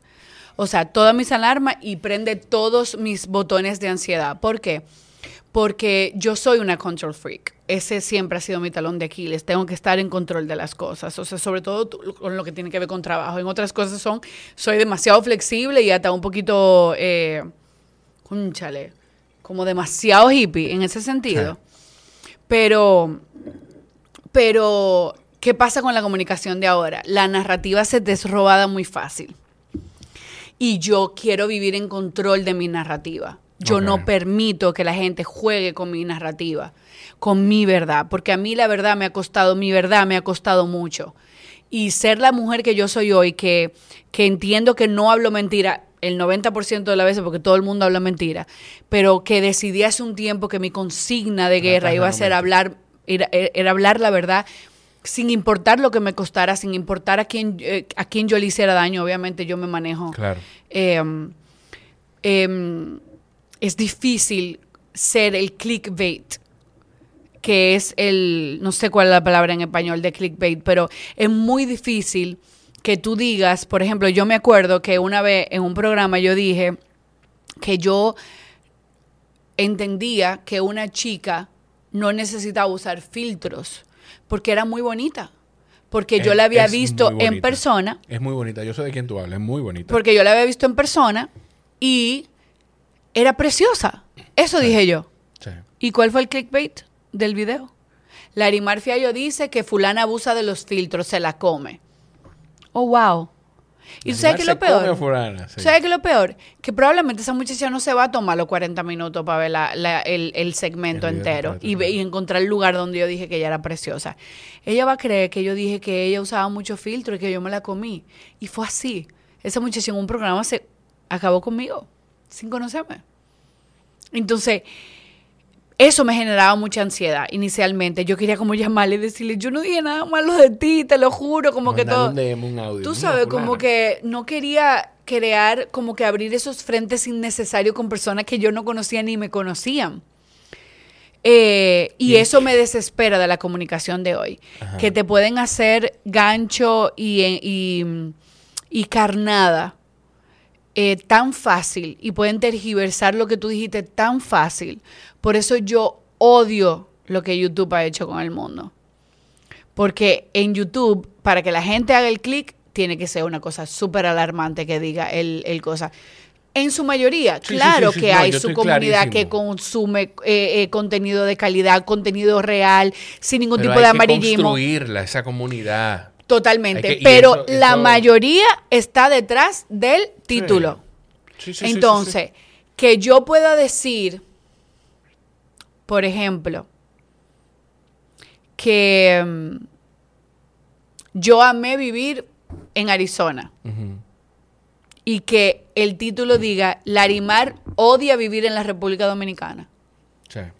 Eso me desespera, me lastima, porque te hace andar en puntillas, porque te hace dudar al hablar, porque, porque te, te cuarta tu libertad de expresarte, porque tú siempre estás pensando que lo van a tergiversar, que lo van a voltear, y luego del- de voltearlo y luego de tergiversarlo viene el ataque Claro. viene el hate, vienen los bullies, vienen los bots. Y mm, es muy difícil. La comunicación hoy por hoy es muy difícil y se necesita tener una coraza muy fuerte. Gracias a Dios, yo la he trabajado. Gracias a Dios, yo me puse como misión blindarme espiritual y emocional, y emo- emocionalmente para presentarme ante, ante este mundo que yo decidí estar. Sí. Porque yo me puedo ir, como lo he hecho muchísimas veces, el día que yo quiera y volver al sector privado. O, estoy en el sector privado, o sea que simplemente seguir en mi trabajo del día a día. Eh, y cuesta entender que no todo es personal, que todo es parte de los views, que todo el mundo anda detrás de los views. Cuesta. Sí. Y es como un mantra. Se convierte en un mantra que tú te tienes que repetir todos los días. Every day. Cuando tú te levantas, tú tienes que decir, no es personal. El internet no es real. La vida no es Instagram ni YouTube. Yo siempre, yo siempre digo que yo no estoy de acuerdo con muchas cosas, pero las entiendo. Porque yo tengo la ventaja, lo aprendí por alguien que me lo dijo aquí mismo en el podcast, de que yo no dependo económicamente de esto. O sea, yo no dependo de que eh, esta Pero nosotros somos la excepción. Claro, claro. La realidad y la perspectiva del que depende de eso Ahí tiene que ser otro despertar. Yo tengo que entenderlo. Lamentablemente, yo tengo que hacer ese ejercicio. Que desde hace un tiempo, yo, porque yo me mato la cabeza antes, me mataba la cabeza, ¿cómo le voy a poner este episodio? Pero que entonces si pongo esto se puede malinterpretar, porque hay un extremo y el otro. Está el extremo de, déjame ver cómo es que voy a hacer que la gente clique, al extremo de, Pero como no, le falta a esa persona. Yo no, exacto, no quiero faltarle a esa persona. Entonces, esta conversación como se publique se va a llamar eh, episodio 250 y tanto. Larimar Fiallo. Ya. Claro. Porque, ¿qué yo estoy haciendo? Yo estoy tratando de construir una comunidad y a través de esa comunidad, pues, que vaya creciendo. Que esa comunidad diga, ok, esto yo creo que le puede gustar a fulano, déjame compartírselo. Y eso me ha ido pasando. Y sí hay gente. Sí, Sí, sí, sí, habemos muchísima gente que estamos en las redes navegando buscando contenido como Claro este. que sí. Y todo va a volver a esto, a esto. Todo va a volver a esto. Porque Yo lo que creo estamos todo es viviendo sostenible. no es sostenible. Yo creo que esto todo es sostenible. insostenible. Pero lo ha sido todo que se ha construido en base al odio. Fíjate, las guerras no duran para siempre, las tiranías no duran para siempre, las dictaduras no duran para siempre, nada que yace su cimiento en el odio dura. Coño, algunos duran más que otros. Sí, sí, sí. sí. Pero no dura, no dura. Y nosotros somos cíclicos y somos seres evolutivos. Lo que nos gusta hoy, no nos gusta mañana. Ya hay temas que hace dos meses nos llamaban mucho la atención y nos generaban curiosidad y ahora es como que, ay, descansa, ya basta. Sí, sí, sí. ¿Entiendes? Sí. Entonces, nada, nos toca esperar, eh, sobrevivir, Sobrevivir. aguantar, pero mm, a mí me ayuda mucho siempre recordar que la vida real es en mi casa, cuando yo estoy con mi hija, esa hora de dormir, ese viernes de chicas que tenemos hace cuatro Qué años. chulo. Em, ese momento en el que yo me estoy riendo con mis amigas hablando de algo que no tenga que ver con Yailin ni con Tecachi. Em, em, esa, esa es la vida real. La vida real es cuando mi mamá y papá van a mi casa y me visitan y me cuentan que mi tía em, es sacar la cabeza de ese de, de ese inodoro a veces. Coño. eh, Eso es lo malo de las redes sociales, Eh. que pueden ser el paraíso o el infierno. Sí, sí, sí.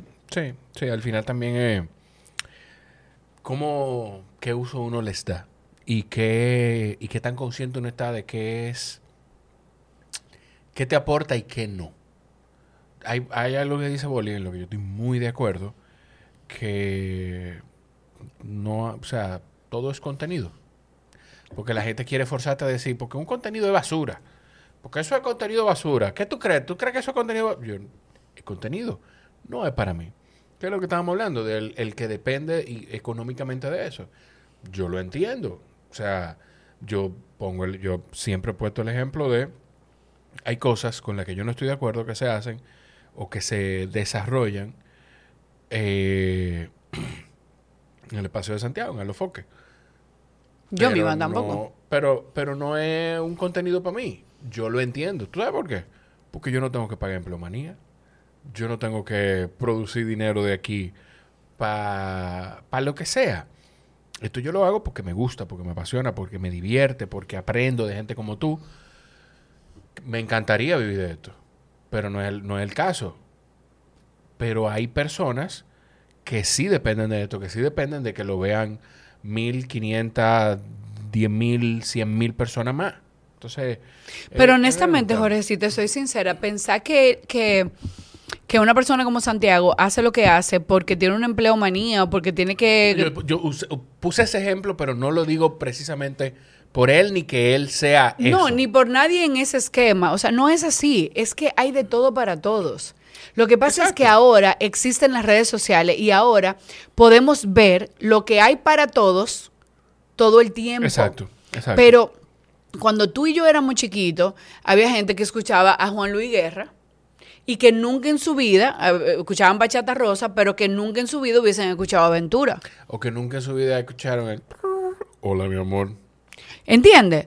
Entonces había gente que escuchaba, por ejemplo, qué sé yo, Aqua y otros que escuchaban eh, eh, Arcángel o Looney Tunes. Siempre hubo material para todo el Claro. mundo y siempre hubo una paleta para escoger. Pero estaba separado, no se juntaban en No mansos y cimarrones. ¿Entiendes? forma, claro. Entonces, lo- entonces hay Coño, contenido sí. para todo el mundo, Sí, sí, sí. siempre. No fue ahora que nació el Dembow y, y Adele. ¿Entiendes lo que te digo? Siempre hubo eh, diferentes tipos de cosas y ninguno es mejor que el otro, porque el mejor contenido es el que se consume. Ya. ¿Entiendes? Tú puedes creer que tu contenido es lo último de la matica y si lo ve tres gatos, lo siento, pero tu contenido no es consumible. Pero es lo mejor para esos tres gatos. Porque Está bien, es que voy. pero Eh, si eh, es bueno, en la medida de lo posible, con No, el Larry. tiempo, debe de ir creciendo. No, Larry. Los tres gatos sí. No. Sí. Bueno, sí. Pero, pero crece. Te voy a. Lento, voy a hacer- voy a lento, hacer- lento. Voy a pecar de algo que nunca he hecho aquí. Tú, consu- tú consumes mi contenido. Claro que sí. ¿Tú crees que es un buen contenido? Súper buen contenido. Yo tengo 250 episodios del podcast. Di un número de qué cantidad de personas tú crees que están suscritas a mi canal de YouTube. Sé optimista. Sé 25 optimista. mil. Yo tengo 9.500 y pico de personas suscritas a mi canal. de ¿Es YouTube. mucho? Es muchísimo. Pero es muchísimo porque yo lo veo uno a uno. Porque yo veo que una persona se dedique una hora a regalarme su tiempo. Pero yo tengo cuatro años y pico haciendo esto. Está bien, Entonces, pero lo que te digo, si tu contenido... No, no, porque... ¿qué, va, ¿Qué yo confío que va a pasar? Va a seguir creciendo. Claro. Esto, y esto no es un, esto no es un pity party. No, No, no va es se- lo que estoy pero va a seguir creciendo seguir porque ahí está la prueba. Si no, tú te hubieses Sí. quedado en 50. No, no, no, no, no, no. No, no, no. No, no estoy de acuerdo contigo. Es que el Porque- contenido, para que sea bueno, tiene que generar, mira, tiene que generar tráfico, o sea, tiene que volver la gente a verlo, tiene que ser memorable, tiene que ser recomendable, o sea, que esas tres personas se lo manden a tres personas Ajá. y a de esas tres personas solo a una le gusta, ok. Pero y entonces el contenido vacío que se hace de entretenimiento. Pero por ¿por qué es vacío? ¿tú Si está entreteniendo a gente. No, no, No, no. es que está hay- entreteniendo hay a en- alguien. Pero perdón, hay entretenimiento que te hace pensar. Sí. Y hay entretenimiento vacío Que te yo, entretiene. que yo consumo también. ¿Qué te entretiene? Pero yo lo consumo. ¿Tú sabes cuándo yo lo consumo? Ay, Dios mío. Espérate. Ya el vino. ¿Tú sabes cuándo yo consumo ese contenido? Cuando yo no quiero detenerme a pensar. Cuando yo quiero escuchar algo. A lo Porque que yo no hay tenga que contenido dedicarle- para todo. Hay momentos para todo. Hay momentos en los que yo necesito oír música cristiana porque necesito llenar mi espíritu. Hay momentos en los que yo necesito oír reggaetón porque lo que yo voy es de camino para un bar con mis amigas y yo me quiero poner en la O onda. Estoy haciendo ejercicio. ¿Entiendes? Claro. Hay un momento y una persona para cada contenido, Jorge. Ningún contenido es vacío. Yo no. Coño, qué vaina. Lo que pasa es que la palabra vacío yo lo he usado varias veces. Tú y Para yo mí buscamos pensar, tú y yo buscamos Para mí no hay contenido basura, ¿eh? Para mí no existe el contenido basura. Pero vacío tampoco. Para mí hay contenido, está bien, quizá he pecado de eso. Te lo voy a reconocer eso. Te lo voy a aceptar. Qué vaina. Te lo voy a aceptar eso. Se- yo- para mí, a mí me gusta hay potable y no potable. Para mí hay contenido que yo consumo y hay contenido que yo no consumo. A mí me gusta la palabra potable y no potable. Potable es consumible por todos los grupos, que no eh, transgrede ningún tipo de, de protocolo natural. Mm. Eso, eso, eh, una- un contenido que es potable, algo que no, no, no, no transgrede, no, no, conchale, no le falte respeto a nadie, no viola ningún derecho. em, Pasa que todo es muy subjetivo. todo es muy sube- Porque hay cosas que- No, pero lo que está bien y lo que está mal no es tan subjetivo. Te voy a. Sí y no. Porque tener un contenido de violar niños, Ah, no. Wow, qué lindo. pero, pero, pero vamos a llevarlo claro. Eh, Por algo me dicen fatality. termi- terminando como empezamos, bien negro. ¿no? Por algo me dicen fatality. O sea, Wow. eso sabemos que está mal. Cualquiera sabe que está Claro, mal. eso sí. Hay cosas, hay cosas. Wow, wow, wow. Pero tengo o no Hay- tengo la razón. Hay cosas que definitivamente están mal. Tú tienes razón. Pero espérate, porque a lo, a, a lo que yo me refiero es. Una canción que habla de una Al- niña de 14 años que entrega su virginidad, está mal. Está mal. Porque un menor. Sigue siendo Está una mal, violación. está mal. Está mal. Ahora, ahora. Vacío no está el contenido si alguien lo consume y le entretiene. Está bien. pero a lo que, de lo que estábamos hablando, coño, me dejé, me dejé envolver. Porque lo que, lo que me hizo reaccionar de esa manera es que sí, el contenido crece despacio, muy despacio. Muy despacio. El contenido crece muy despacio. Pero hay un contenido que es el que mueve el morbo, Totalmente. que, óyeme, no es, no es difícil caer presa de los views. Lo A mí me ha pasa es pasado, que yo he ahora- tenido conversaciones que yo digo, wow, yo cobré este mes en YouTube, wow, y cobré esta cantidad. Claro. Pero yo pudiera invitar a esta persona todos los meses y digo, espérate, Jorge, ese no es el criterio que tú utilizas para atraer a la gente y ese no es el criterio que te ha hecho que tu mu- comunidad crezca de la manera... Porque aunque la explotación y la prostitución del morbo esté mal, el morbo es natural. Y es rico. Es natural. Entonces, lo que pasa es que nosotros estamos viviendo una era donde nosotros estamos de frente al morbo. Sí. donde mucha gente ha aceptado el morbo como algo natural.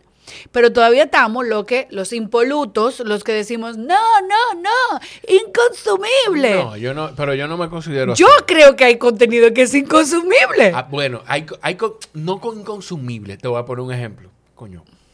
A mí me pasó. Cuando salga este episodio, ya tú habrás grabado. tú habrás grabado con el equipo de Lenguas Calvas. Correcto. Un saludo para Cristian. Tengo que traerlo. Cristian es de. A mí siempre me dicen, porque tú eres de los primeros. No. Lenguas Calvas empezó primero que mi podcast. De este grupo de podcasters que empezamos hace cuatro o cinco años. Y, y Cristian igual pertenece a un grupo que tiene una visión muy bonita del podcasting en general. Punto. Ok. La primera vez que yo consumí, que yo escuché Lenguas Calvas, te estoy hablando de sus inicios, yo me escandalicé. O sea, yo, yo, yo no pude. Que ha Y no es evolucionado. nada que tú no hablarías con un amigo tuyo. Sino, hoy, lo que pasa es Bájale, bájale, bájale trema la palabra. que... No, Larry, mira, hoy. Lo que pasa es que hoy, edit- hoy no es nada en comparación a cómo empezó el podcast. Las mujeres A cómo hablamos empezó así. Lenguas Calvas. Las mujeres hablamos así. Pero te estoy hablando de que eran dos hombres. ah, Hoy, no, claro, claro, Cristian te puede impacta. decir, Cristian te puede decir que Lenguas Calvas hoy no en, en, el, en los soez, creo que esa es una palabra adecuada, no es igual, no tiene comparación y no se Pero a mí me pasa con empezó. Sabrina y con Yo Jun. lo escuché, yo lo escuché ¿A ti no te pasa con. Sabrina y con Jun? Lo que pasa es que yo todavía no me he inscrito en el Patreon. Mira, de- muchacho, de los mira, mira, mira, Sabri, lo siento, mira. me voy a inscribir y voy para allá. Óyeme, la primera vez que yo vi un contenido de Sabrina de Jun, yo dije, esto es, es que esto es antibíblico.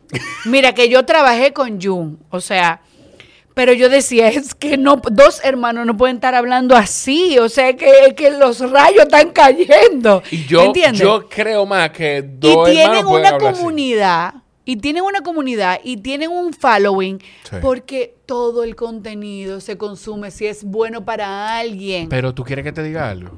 Ellos tienen algo que se lo dije a Sabrina. Ellos lo están haciendo de la manera correcta. Ellos tienen un paywall. Ajá. ¿Tú quieres consumirlo? Paga para consumir. Porque esto es para adultos. Esto es Ajá. para adultos. Correcto. Pero yo no, lo que estoy diciendo de lenguas calvas no lo estoy diciendo de- por malo ni de mala manera. No. Lo que quiero decirte es que a mí me escandalizó. Te estoy hablando de que yo lo escuché en los primeros 10 episodios.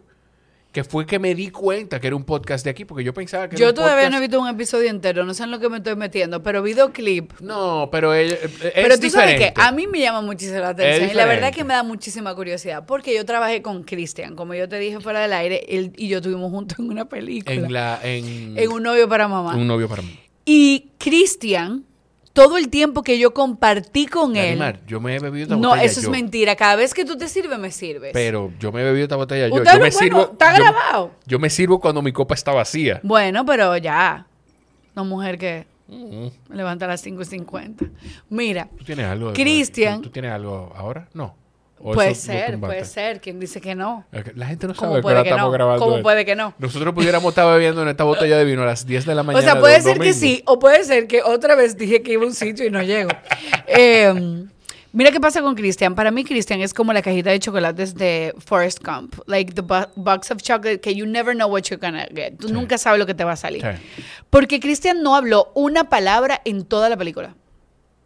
Sí. O sea, en cada lectura de guion, en cada momento que estábamos grabando juntos, ese muchacho estaba en su mundo cerrado, con las piernas cruzadas y los brazos cruzados. Y cuando yo he visto este clip de Christian hablando de eso, yo dije, oh, wow, vaya sorpresa. Y cuando me escribieron, yo dije, no, yo tengo que ir para allá. Los hombres tímidos y que podemos hacer de No, galanes pero en vaya, vaya. Somos una cajita de sorpresa. Vaya, vaya. Lo grande es que él lo dice tan galanes. serio.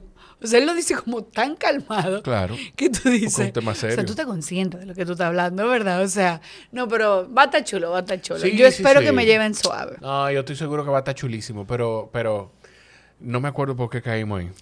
Eh, Realmente. Qué bien. Sí, sí, sí, todo es culpa del vino. Caímos ahí por el tema de los contenidos, amigo. Sí, sí, sí. Sí, de sí. lo- contenidos que alarman, contenido que no. Es lo que te digo.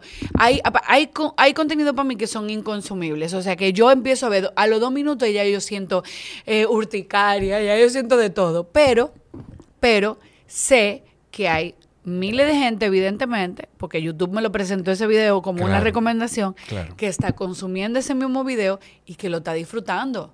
Que se está muriendo de la risa y que está diciendo así mismo es, así mismo es. ¿Entiendes? Sí.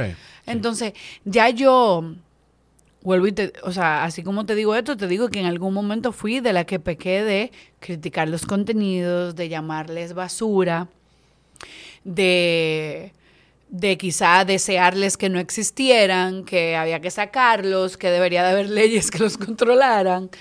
Pero ya yo entendí. Ya yo entendí. Lo que no te gusta no lo consuma.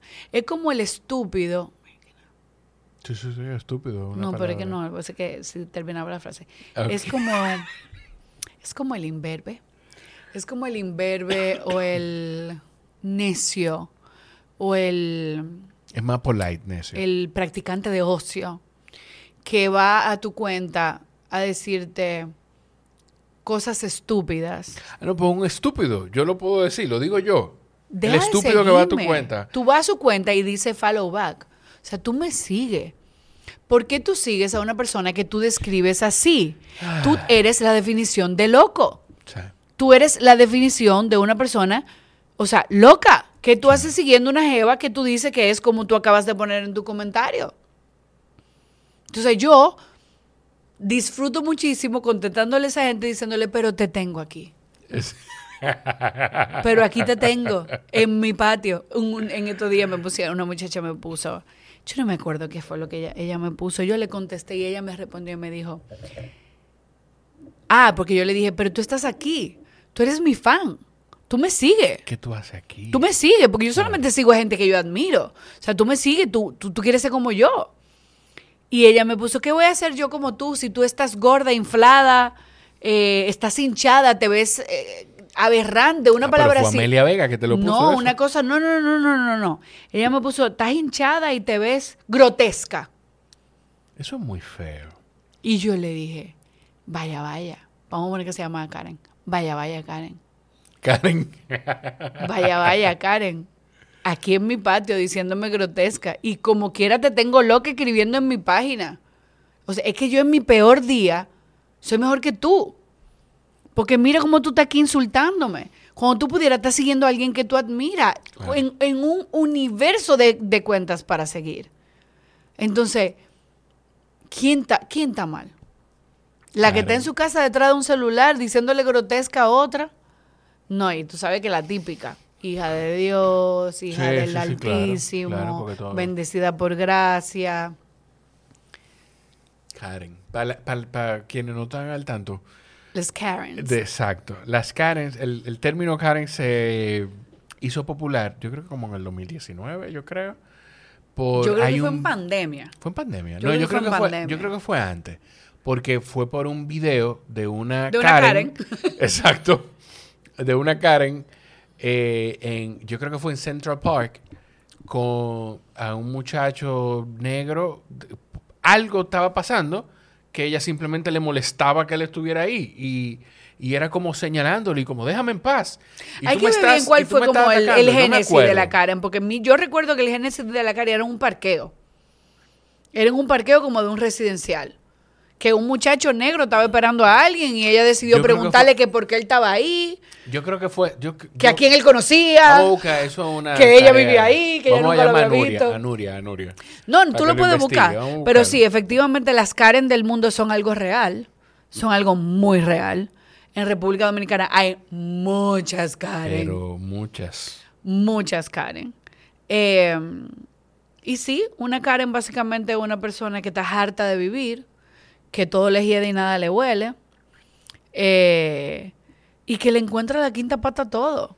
Mira, dice aquí, eh, el origen de este término de argot no es claro, pero en 2004... mm, 2004. No, el cómico Dane Cook utilizó, lo utilizó en un monólogo haciendo referencia a que todos tenemos una Karen en nuestro grupo de amigos, una persona que no cae bien a nadie, pero que sigue en el grupo. No, esto es otra cosa entonces. Yo lo voy a buscar, yo no, no puedo, no puedo quedarme con eso. Yo lo voy a buscar porque lo que yo recuerdo es que fue en como un tema en Central Park. Eso es lo que yo recuerdo. Eso es lo que yo recuerdo. Recuerdo ese episodio que tú dices, pero yo creo que eso vino después. Pero Hay mucho, mucho Karen. El último que yo vi fue el de una que una jeva se parqueó, era como un Walmart.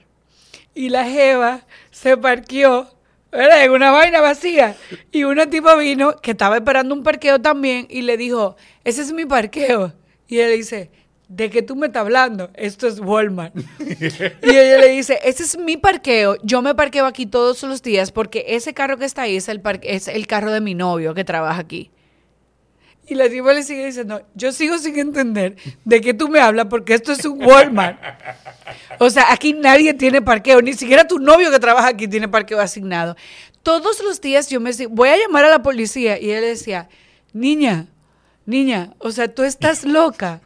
Yo voy a entrar a la tienda que tengo que comprar una medicina y voy a salir y después tú puedes tener tu parqueo de tu novio. La tipa le bloqueó el carro y le dijo, tú no te vas porque tú estás enamorada de mi novio. Tú me quieres quitar a mi novio. Ah, ok. No, no, no. O sea, eso es una Karen. Eso es una Karen, una un title.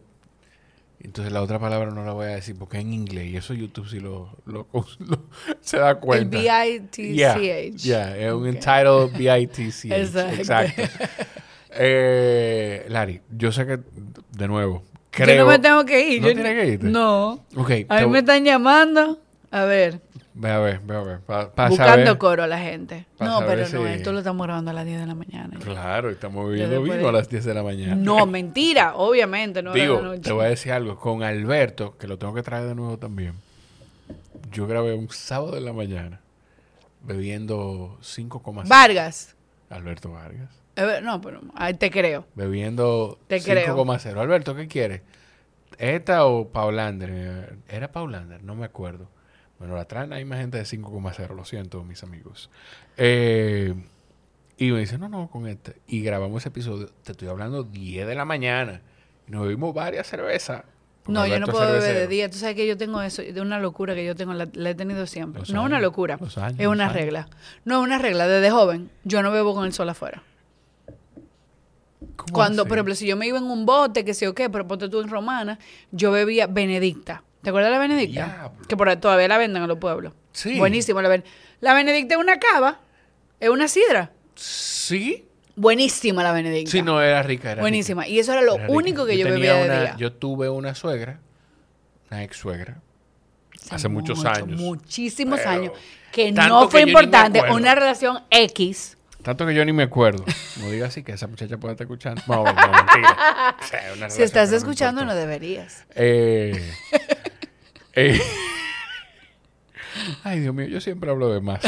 Eh, que le gustaba la Benedicta. Y yo, como que era el momento en el que, una en el que ya no aparecía. fría. Y donde No, sea no. que aparecía, yo le compraba.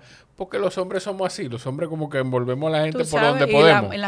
La- exacto. Envolvemos a la gente por donde podemos. Doña, mire lo que le su. Benedicta Por fría. favor. No, una Benedicta fría de verdad era deliciosa, era Sí. deliciosa. Pero yo no bebo de día porque por algún motivo me da muchísimo dolor de cabeza.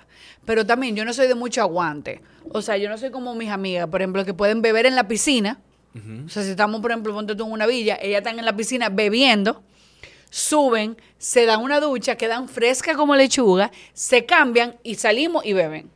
Si yo bebí en la piscina, váyanse sin mí.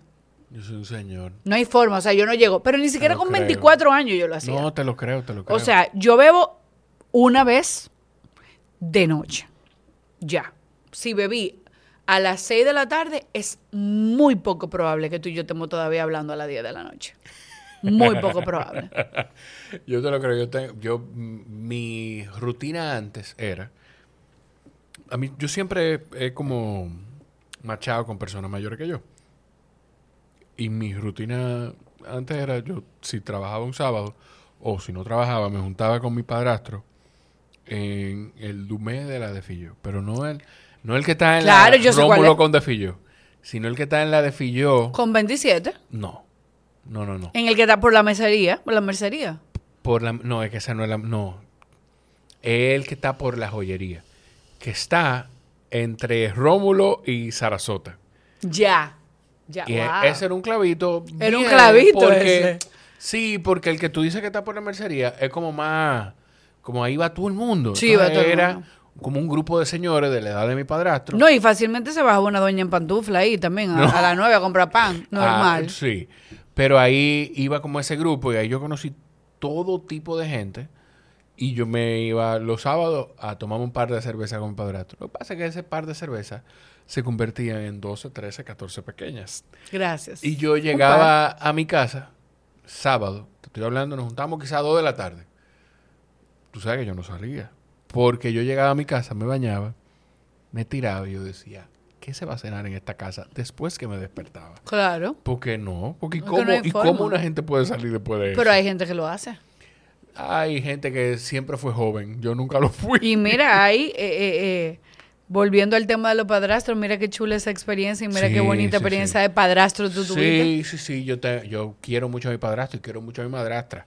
O sea, con... con eh, por eso te digo que cuando dije que la, la palabra es como pesada, es porque mi papá, mi papá me ha dicho, esa palabra es como, como, como mi padrastro. De hecho, mi padrastro me presenta y es mi, mira, mi, eh, mi hijo, Jorge. Claro, O tú. sea, es como... eh, como fácilmente tú podrías presentarlo como tu papá también. Exacto, somos calvos los dos. Eh, te iba a preguntar, ¿tuviste... No me acuerdo por qué pensé en preguntarte esto, pero ¿tuviste Sound of Freedom? No lo he visto todavía. Y mira que estaba con el actor allá, precisamente en el edificio rojo tuvo haciendo su Eh, media tour y estaba hablando con él. Con Manny. Yo tengo, eh, creo que viene este mes también. Porque viene, bueno, está Sound of Freedom, viene La Soga 3. La soga 3 y era lo que él estaba colado. promoviendo. Y viene colado también por ahí. Eh, que en colado hay mucha gente que yo aprecio, respeto y quiero haciendo, tra- trabajando. Eh, me acuerdo por qué pensé en Sound of Freedom. Porque tú decías de, de un contenido que tú no puedes consumir. Cuando la fuimos a ver, yo le dije a la dichosa en un momento que es bueno que se sepa que le llaman la dichosa porque se está comiendo este bizcochito. Eh, Ha quedado establecido. Así que anotado. Eh, recuerdo que le dije en un momento, yo pensé que yo no iba a poder verla. Yo no creo que la pueda ver. De hecho, creo que por eso no la he visto. Mira, ve a verla. Yo te dije que uno... Es que nosotros tenemos hijos chiquitos. Es el problema. ¿Entiendes? O sea, y yo tengo una hembrita de nueve años. O sea, no, y él ha dado declaraciones en su media tour. Él dio unas declaraciones en Esto No es Radio Sí, yo la vi. que se le paran los pelos a cualquiera. O sea, el hecho de yo pensar tan siquiera ir, ir en mi carro por, por cabarete o por terrena Ay. y que yo haya pres- pres- o sea, Sosúa. pueda presenciar algo como lo que él presenció, yo me bajo, Jorge. Y como lo que se ve en Boca Chica, como lo que se ve en Bávaro en algunos lugares. Y ahí Eh, quiero y ahí quiero que conectemos con lo que hemos hablado en todo este trayecto de esta conversación. Es muy fácil vivir de espaldas a la realidad. Coño, sí. Y nosotros estamos educados para vivir de espalda las cosas. Como para que te importe nada más lo que pasa en tu pedacito. Quizá nuestros padres, la sociedad y los gobiernos evitándonos dolores nos obligaron a, a vivir de espalda cosas que eran importantes, que sí que, no, que nos impactan, que son parte de nuestra historia, que son parte de nuestro día a día. Así mismo como yo puedo decir que vivimos de espalda Haití toda nuestra historia, de la, de la, de la- Claro. Yo te voy a decir algo. Yo hablaba. No que no le hemos ayudado, porque después saltan No, de Larry exacto. Mar, pro- sí soy pro-haitiana. Bueno, lo he dicho en todos los lados, o sea que mátenme. ¿Cómo pro-haitiana? ¿Cómo es eso? que yo sí creo en las contribuciones que ellos han hecho a nuestra sociedad. Pero no te no caiga en esa trampa. No, es que, ese, es que la palabra es- no es lo que tú construyes de ella, es lo que es. Está bien, pero pero lo que pasa es que lo que es para ti es lo que es para un grupo de gente. No es que ahora es algo diferente. Te voy a poner un ejemplo. Yo hubo una conversación del podcast en la que yo le decía a esta persona, y cada vez que hablo de ella lo digo, Loren Montalvo. Loren se define como pro vida. Y yo no estoy de acuerdo con eso, porque yo no, yo no es un tema de pro vida o pro aborto. Tú piensas como piensas y yo pienso como pienso. Porque el tema de... Lo que pasa es que Loren viene de una lista, de, de una línea de pro y anti. Todo Pero- lo de ella es pro o anti. Pero a lo que voy es que cuando tú, le, cuando tú etiquetas esas tribus, le da todavía más poder a que la gente se atrinchere en un espacio. Pero, pero, pero ahí voy, ahí voy. Es como, me vale. es como Poppy y Guaguagua. A mí no me gusta. Pero a eso. mí me vale. Ok. O sea, a mí en lo personal me vale. Que tú te atrincheres y te amotines y todo. Yo lo he explicado a cabalidad en muchísimo espacio. Si tú decides coger el clickbait, Larimar Fiallo dice que es pro haitiano. correcto. Si tú prefieres coger el título y meterme en la casilla que a ti te dé la gana, oye, esa es tu vida.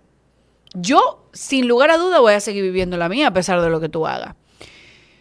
Yo, como he dicho en tantas ocasiones, entiendo que todos los países tienen el derecho a reforzar, eh, establecer y, y usar la fuerza necesaria para, eh, para que sus leyes migratorias se cumplan. Defender su soberanía. Totalmente de acuerdo, totalmente de acuerdo. Y de hecho lo entiendo y lo apoyo en el tema haitiano.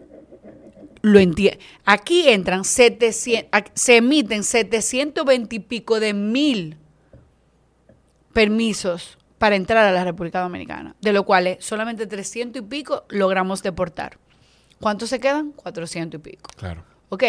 Y eso no es culpa de, eso es culpa del que está emitiendo los permisos. ¿Ok? Totalmente, porque es un negocio. Es un negocio y, está comprobado. Es un negocio. Ahora bien, ahora bien, estoy de acuerdo con que el país defienda su soberanía, que haga, by all means, lo que tenga que hacer para defender lo que tú dijiste, la patria.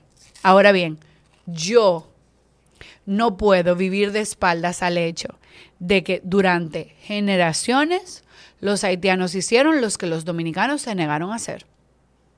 Y eso es así. Sí. Y tú lo puedes decir como tú quieras. Sí, sí, sí. Pero mientras ellos estaban pegando blog, nosotros no estábamos pegando blog porque pegar blog era denigrante para nosotros.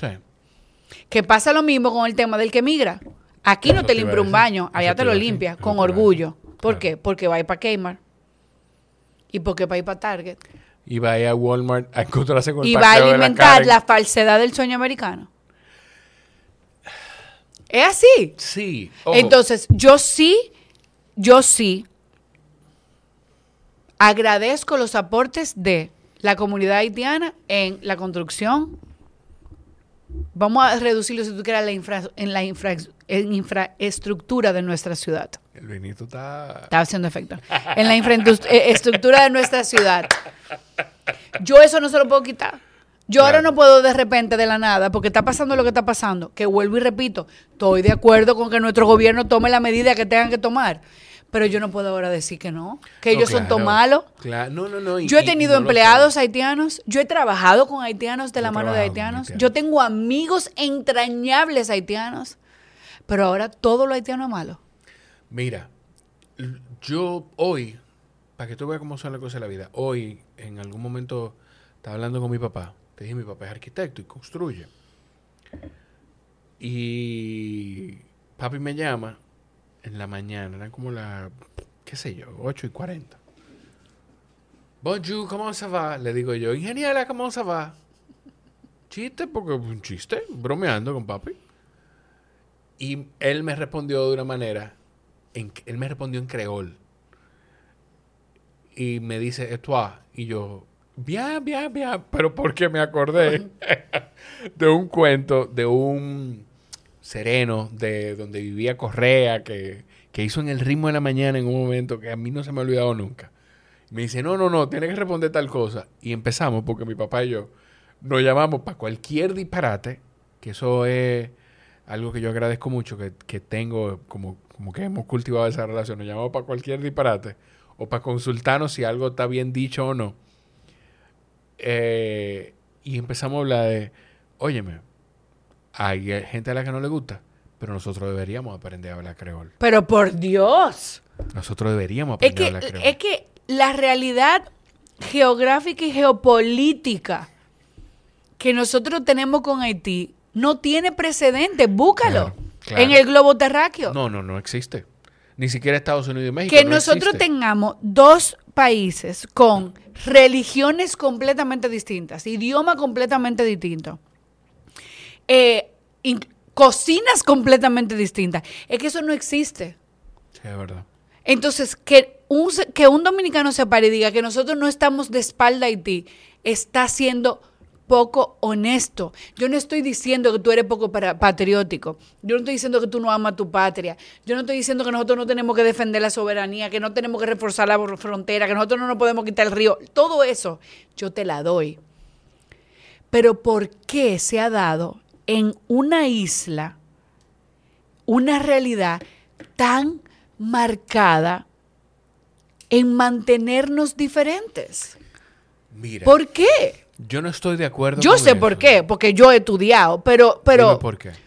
porque históricamente era, era, era lo conveniente, religiosamente, políticamente, económicamente. Lo que pasa es que más que históricamente lo conveniente, de nuevo, yo entiendo el tema migratorio como entiendo el tema del aborto. Son temas muy complicados en el sentido de que no todo el mundo va a tener la entereza y va a tener la disposición de dar un paso atrás y, y mirar de, de full picture, the whole picture, o sea, the big picture. The big picture. Exacto. No todo el mundo va a tener el interés de dar un paso atrás y mirarlo todo y ponerse en los zapatos de los demás. O sea, es un tema complicado. Pero mm, además de que históricamente, las cosas que tú me dices, pero históricamente también nosotros hemos sido invadidos por Haití más de una vez. Sí, sí. En un periodo de tiempo que si tú lo miras en términos de la cantidad de tiempo que nosotros tenemos registros de que existe la humanidad, es corto. Porque tenemos registro de la humanidad de cientos de miles de años. Estamos hablando de que en menos de 100 años, Haití nos ha invadido y ha tratado de invadirnos más de dos o tres veces. O sea, son muchas cosas. Es lo que yo entiendo. De nuevo, yo estoy de acuerdo con las medidas, estoy de acuerdo. Pero hay ataques que se disfrazan diferentes. Porque una invasión es una invasión. Y tú dices, ah, una invasión, se trataron de meter, que se quedó. Pero hay ataques que son distintos, que, son, que vienen vestidos de opresión, de bloqueos diplomáticos. Em, que, perdón, no quiero que se malinterprete. Lo- yo no estoy diciendo que en este atacado. momento, pero yo no estoy nos diciendo hemos atacado. Sí, pero yo no estoy diciendo que en este momento estamos siendo invadidos. Yo no estoy diciendo no, imposible. eso. No, no, no. No, no, pero ahora mismo, ahora mismo, ahora mismo, nosotros estamos en un breaking point. Sí. Ahora mismo nosotros estamos en un antes y un después. Ahora mismo el presidente está haciendo lo correcto. Él está tomando la rienda del asunto. Yo te tengo una pregunta sobre eso que tú estás diciendo. No, no. Pero dale. Para mí él está haciendo lo correcto. ¿Por qué? ¿Tú sabes por qué? Porque es que su mensaje siempre ha sido noble, Jorge. Desde que Abinader empezó, desde su campaña, él se ha mostrado interesado en el diálogo, en la ayuda, Sí. en, en multiplicar el mensaje a nivel mundial de vengan a ayudar. Y él no lo ha cambiado ni siquiera en esta coyuntura. Ni siquiera en una coyuntura hostil de amenaza y de posible, óyeme, guerra civil. Y estamos hablando de un presidente conservador. ¿Eh? Ojo. Entonces, se- él, ha sido, él ha sido coherente. Sí. Ha sido constante, lineal en su discurso. Yo estoy de acuerdo con todas las decisiones que él está tomando en este momento, pero vuelvo y te digo, entiendo que es muchísimo más complejo que decir, ay, los malditos haitianos no, quieren no, meter que sí o qué. Entiendo lo que te digo. Como también, oye, que lo que pasa, el problema del absolutismo y de las, las posiciones absolutistas Radicales y extremas. es la negación del otro lado. Pasa con la religión todo el tiempo. Y por eso tanta gente vive de espaldas a la religión y se lo han buscado. Porque el problema no es que tú creas diferente a mí. El problema no es que tú defiendas tu punto. El problema es que tú vivas de espalda a que la posibilidad de lo que yo te estoy diciendo es real Claro. es que si yo te digo a ti que para mí es humanamente imposible llevar a término un embarazo de un bebé que se me va a morir antes de nacer, que se me va a morir en el vientre y que yo tengo que aguantarlo ahí muerto porque tú entiendes que yo estoy viendo en contra de la vida, de la concepción o lo que sea, tú estás en completa negación de mi humanidad, de lo que yo como ser humano puedo soportar, de lo que yo como ser humano estoy viviendo. Yo no estoy diciendo que yo lo quiero botar para afuera porque yo soy una maldita o porque yo soy una desgracia, no. Que yo te estoy diciendo que es humanamente imposible para mí emocionalmente tener un bebé muerto en mi barriga o que se me vaya a morir porque yo siento que me estoy muriendo con él. Porque yo siento que yo, si sigo este embarazo, me voy a matar. Y que tú me digas a mí, pues mátate.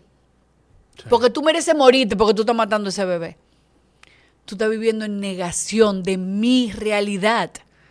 Lo que yo entiendo es que el respeto es lo que yo te decía. Si tú me dices que esa copa de vino es tu deidad, yo te lo respeto. Yo te lo celebro. Si tú no le estás haciendo daño a nadie, si tú no andas dándole copazo a la gente o Sí. echándole vino en los ojos, ¿por qué es que tú te tienes que meter O conmigo? botando el vino, como me ha pasado varias Pero veces. ¿por qué ya. es que tú te tienes que meter conmigo? Sí. Déjame vivir feliz con mi copa. Déjame vivir feliz con mi zapato volador. ¿Entiendes? Con mi Buda, con, mi, con quien sea. No podemos coexistir no pensando lo mismo. ¿Qué es eso? Claro. Todo el que me quiera a mí adoctrinar, obligarme a pensar lo que ellos piensan, se puede multiplicar por cero. Literal. Mira, tú dijiste algo de la posición del presidente y me hace pensar, tu hermano Alberto va como candidato al Senado por opción democrática. Correcto.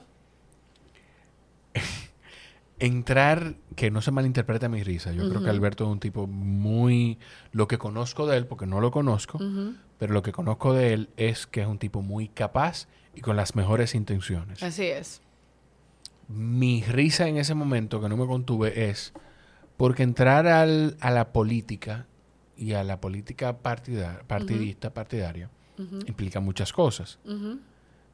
Él tuvo que estar, y digo tuvo que estar, de nuevo, no lo conozco, no tengo contacto con él, estoy asumiendo en una declaración encabezada por Virginia Antares, que es la candidata a presidencia de Opción Democrática, en la que Opción Democrática dice, nosotros no estamos de acuerdo con el cierre de la frontera, y fijar una posición en contra diametralmente con el Estado Dominicano. De hecho, Albertico no estaba ahí. ¿No estaba ahí? No. Ah, pues estoy Busca la foto. No, No pues, estoy cometiendo, pues estoy cometiendo un gran error. No. No, pues tú ves, por eso... Y se que- respeta, y se respeta. Y Claro. ojo, espérate. Y vuelvo y te digo, ojo, cerrar la frontera tiene su consecuencia. Que sea necesario y que sea la decisión correcta, yo lo apoyo.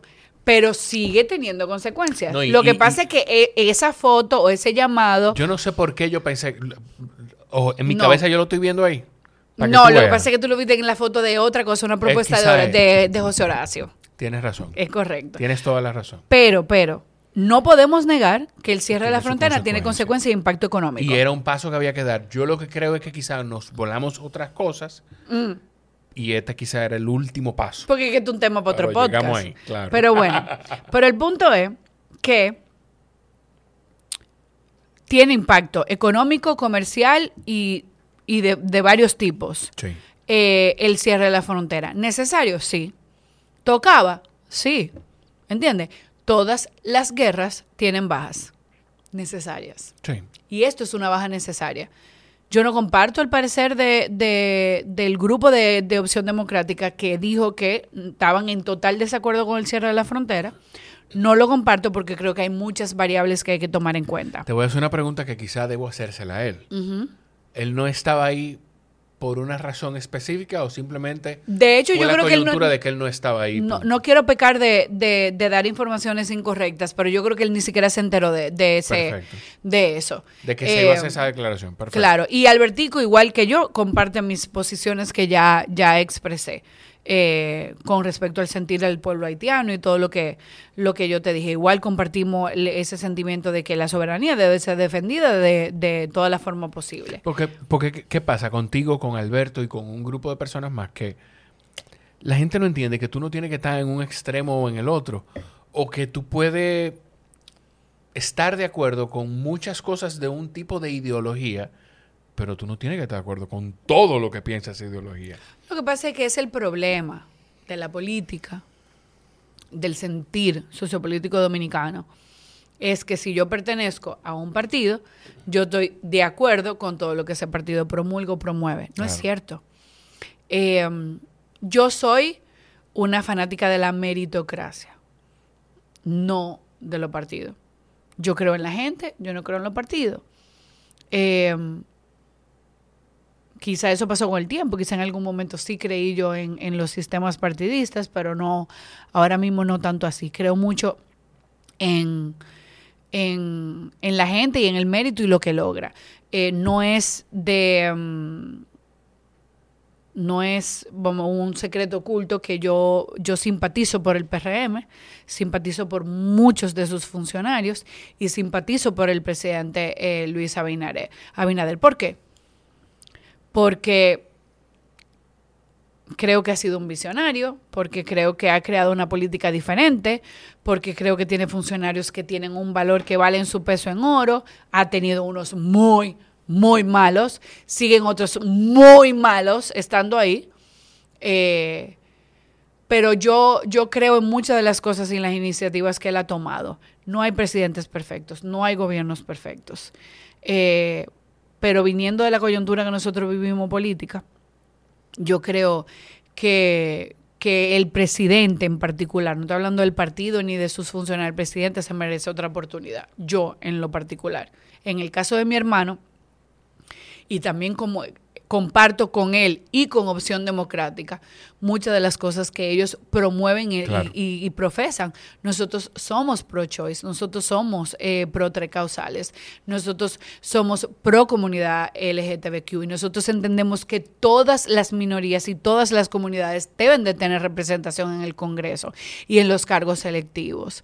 Eh, ninguna, ninguna comunidad, ninguna comunidad debe quedarse fuera, ni la, de- ni la comunidad con discapacidad, ni la de LGTBQ, ni la de extranjeros nacidos en el lo que sé o qué, nada. Todo el mundo tiene que tener una representación para que, para que realmente la política pública representen la, la, la necesidad de, de todos los dominicanos, tienen que estar todas las comunidades representadas. Yo Y ahora mismo esa no es la realidad. Yo estaba escuchando hoy, no lo he terminado de escuchar, eh, el episodio 118 de Asigún, que es el podcast de Carlos Sánchez, que es con José Santana.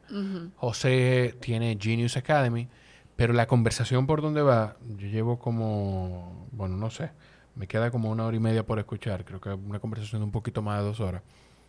Hay un momento en el que José habla de eh, cómo en Estados Unidos, bueno, primero de, de que nosotros deberíamos, o sea, los gremios, los sindicatos, lo- las minorías, deberían tener candidatos a opciones Totalmente. electivas, a posiciones electivas. Pero no a modo de cuota.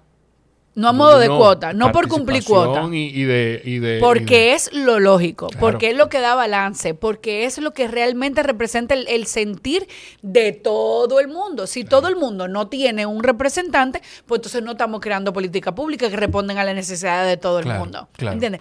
Tiene que haber un representante Pero yo de no la creo comunidad. a, repren- a- a- a- a representar las necesidades de todo el mundo nunca. Yo creo que eso es imposible. Deberemos tratar Bueno, por lo menos de toda la minoría creada. De la mayoría. De la mayoría que incluye a las minorías. Exacto. De la mayoría. De la mayoría. Exacto. ¿Tú sabes qué me ha gustado? Que he visto, me ha pasado, te mencioné a José Gregorio Cabrera hace un ratico, y hay otros candidatos a posiciones electivas que yo no sé si decir a pesar de o eh, ¿cuál es, ¿qué es lo contrario a pesar de? Sería a pesar de o a propósito De. de, ¿verdad? Que son personas con eh, bien arraigados a sus creencias religiosas, entienden y aceptan que quizás, bueno, voy a mencionar a José Gregorio, voy a mencionar a José Dantes y voy a mencionar cosas juntas que quizás no, los dos no piensan igual en todo, pero, por ejemplo, en el caso de José Gregorio, eh, habla de que a pesar de, y a propósito de su posición de creyente, él entiende que la comunidad, las personas que tienen relación, eh, una relación de personas del- con personas del mismo sexo, tienen que tener un- una, una, tienen que tener representación legal, tienen que tener algo que represente esa Tienen que estar cubiertos por la sombrilla legal. Exacto. Y te estoy hablando de un tipo que creció en un ambiente católico. y Pero eso es lo lógico, eso Y- es y- digno y y, honorable. Y, para no dejarlo, como para que no me crean que estoy como con una persona ahí, o con una posición política y otra no. José Dantes, que es candidato a senador por el PLD, fuera del aire, y cada vez que tengo la oportunidad lo comento, porque no tuvimos la oportunidad de mencionarlo en el podcast, fuera del aire, hablamos, conchalo, no te pregunté, le digo, no te pregunté de, la- de tu posición frente a las tres causales. Me dice, Jorge, yo soy católico de congregarme, de ir a la iglesia, de que, de- o sea, católico. Born and raised. Exacto. Pero yo entiendo que si yo voy al Congreso, yo no voy a representar a los católicos. Yo voy a representar a las mayorías. Entonces las mayorías tienen derecho. Y él tiene una posición distinta a la que tiene la mayoría de la gente de la corriente es que- católica. Es que, ¿qué hace un legislador? causales. Fiscaliza, representa. Exacto. Entonces, si tú dentro de tu candidatura, dentro de tu curul, no puedes representar a algunos tipos de minoría, lo lógico es que tú no vivas de espalda que haya gente que la represente. Exacto. Eso me parece genial y honorable, que ellos puedan tener su, su, su arraigo religioso y sin embargo respetar que esas personas merecen ser representadas. Porque era lo que yo decía de Hannibal Lecter, que a ti no te gustan los transgéneros y que tú no crees en lo transexual y que tú crees que eso es una enfermedad mental y toda la, todo lo que la extrema derecha o whatever quiere decir, no, no va a hacer que ellos desaparezcan. Entonces, ¿quién los protege a ellos? Siguen siendo los hijos de alguien. ¿Tú que eres? ¿Quién? No. Yo digo, tú que eres Ah. provida, una persona de extrema derecha. Ok. Tú que eres provida. ¿Y la vida de un gay vale qué? Tres pesos. Sí. La vida de una lesbiana, la vida de un transgénero, de un transexual, no vale nada.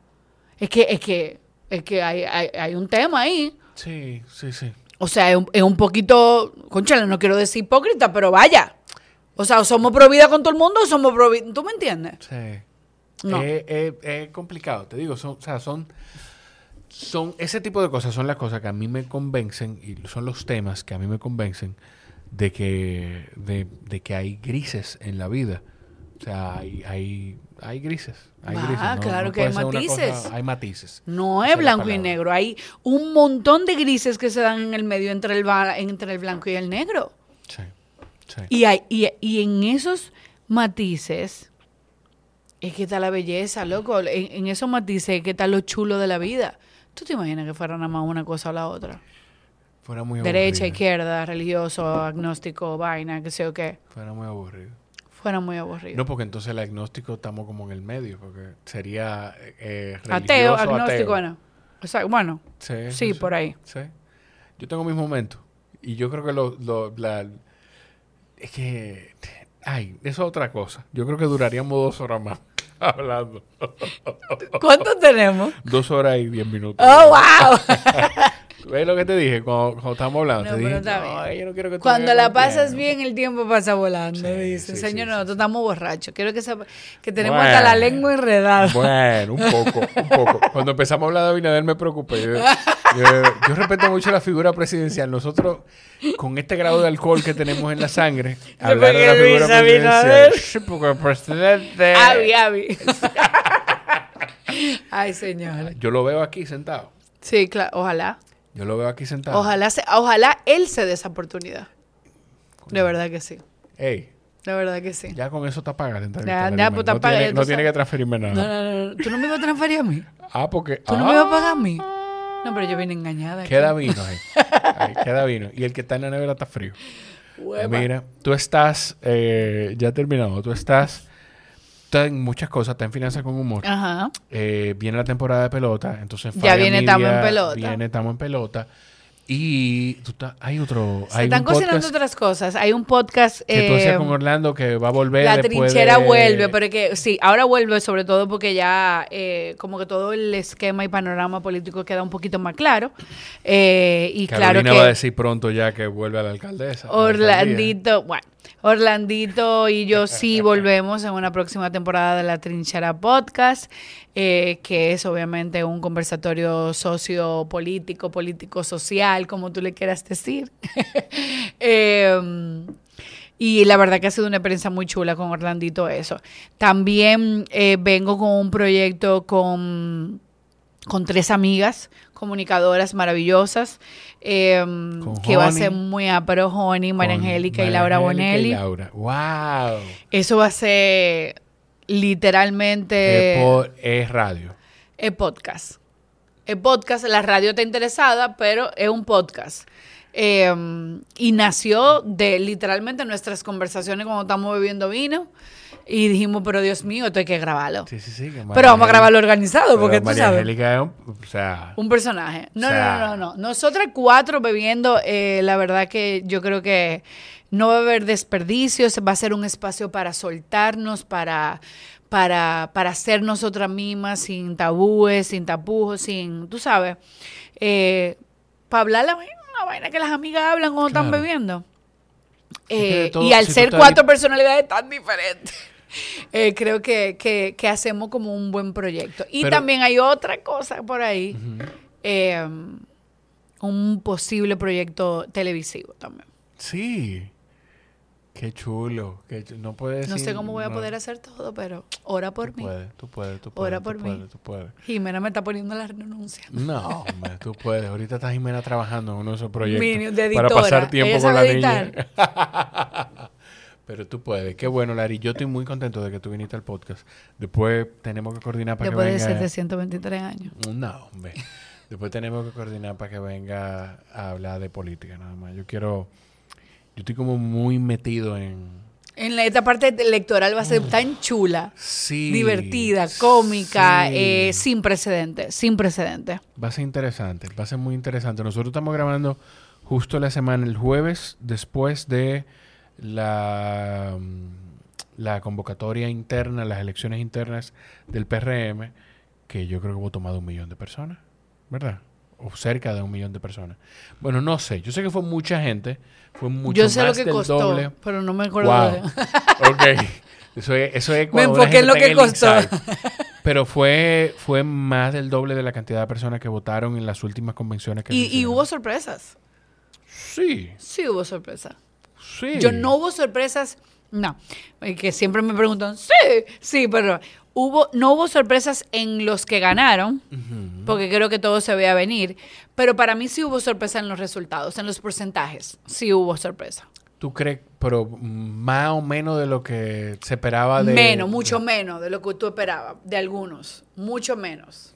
Y eso me llama la atención. Ah, pero tú estás hablando de... de, varios, no de uno nada más, de varios. Está bien, pues lo vamos a hablar con Que tú dices, pero espérate. Cuando salgamos ¿cómo del aire con el vinito que sí está frío, que no le va a tener que poner hielo. No, no, no, que ya, ya, ya sí es verdad que tengo que... Ah, está bien. Ya sí es verdad que tengo que aparecer. Está bien, está bien. Eh, gracias de verdad. Gracias de verdad no, por, por gracias tu a ti por la invitación. Perdón día. por haber tardado No, tanto. por Dios. Tienes que poner un clip de la, de la otra entrevista. Wow. Para que, para que se vea la, la diferencia. La diferencia. Que la otra entrevista fue remota. Fue por- ese- fue como por por ahí. Yo Zoom. estaba sentado ahí. Fue por Zoom. Sí, sí, sí. Ya tú sabes. Sí, fue remota y, y- y, bueno. Eh, yo no sé. Pero aunque sea una pregunta, una cosa tú pones para a que la ver, gente a ver vea. qué aparece. Di que no, no, aparece. no, Yo no no. sé si Then yo quiero now. acordarme de. Ajá. Yo no sé si yo quiero acordarme del Jorge de ese Sí, momento. hombre, que- claro que sí. Tú siempre has sido un chulo, Ay, maravilloso. ay, ay. Inviting. Bueno, bueno. Eh, Larimar Fiallo en todas las redes sociales. Lari Marfiallo en todas las redes sociales. Eh, encantada de haber venido, eh, de tener una conversación. Tienes que firmar la mesa. Te di el marcador para que no se me olvide. una conversación que no sea. espacio. No, este me pasa. ¿Cogiste Yo no ese sé quién es ese, pero ese guayo. Lo buscamos. Eh, eh, no, agradecida de haber venido a tener una conversación así, tú sabes, como que, y que no me hicieran la pregunta de siempre. Sí, sí, sí. Gracias, No, de verdad, gracias. Te agradezco a ti la disposición. Y a ustedes si llegaron hasta aquí, pues busquen en Si Fire llegaste Media. hasta aquí, ¿tú estás enamorado de mí? ¿O de Jorge? No, de mí no, de mí no. Porque son dos horas. De mí no, que la dichosa escucha esto. Eh, y casi no es celosa. Ah, ¿quién? Eh, La dichosa. Para nada. Nada. Nada. Pero dilo, dilo bien. Eh, sí, nada Cero. Así me decía mi profesor de francés, que era haitiano. Ah. Alain Conco se llamaba. Y yo le decía, Alain, ¿cómo me fue en el examen? Decía, cero, cero. Y yo, Alain, no. Si llegaron hasta aquí, pues sigan a Larimar, arroba Larimar en cualquier red social. Busquen su contenido en Falla Media, búsquenla en Finanzas con Humor y compartan el episodio etiquetándola. Eh, nada, gracias por estar aquí. Los quiero mucho. Nos escuchamos en la próxima. bye bye.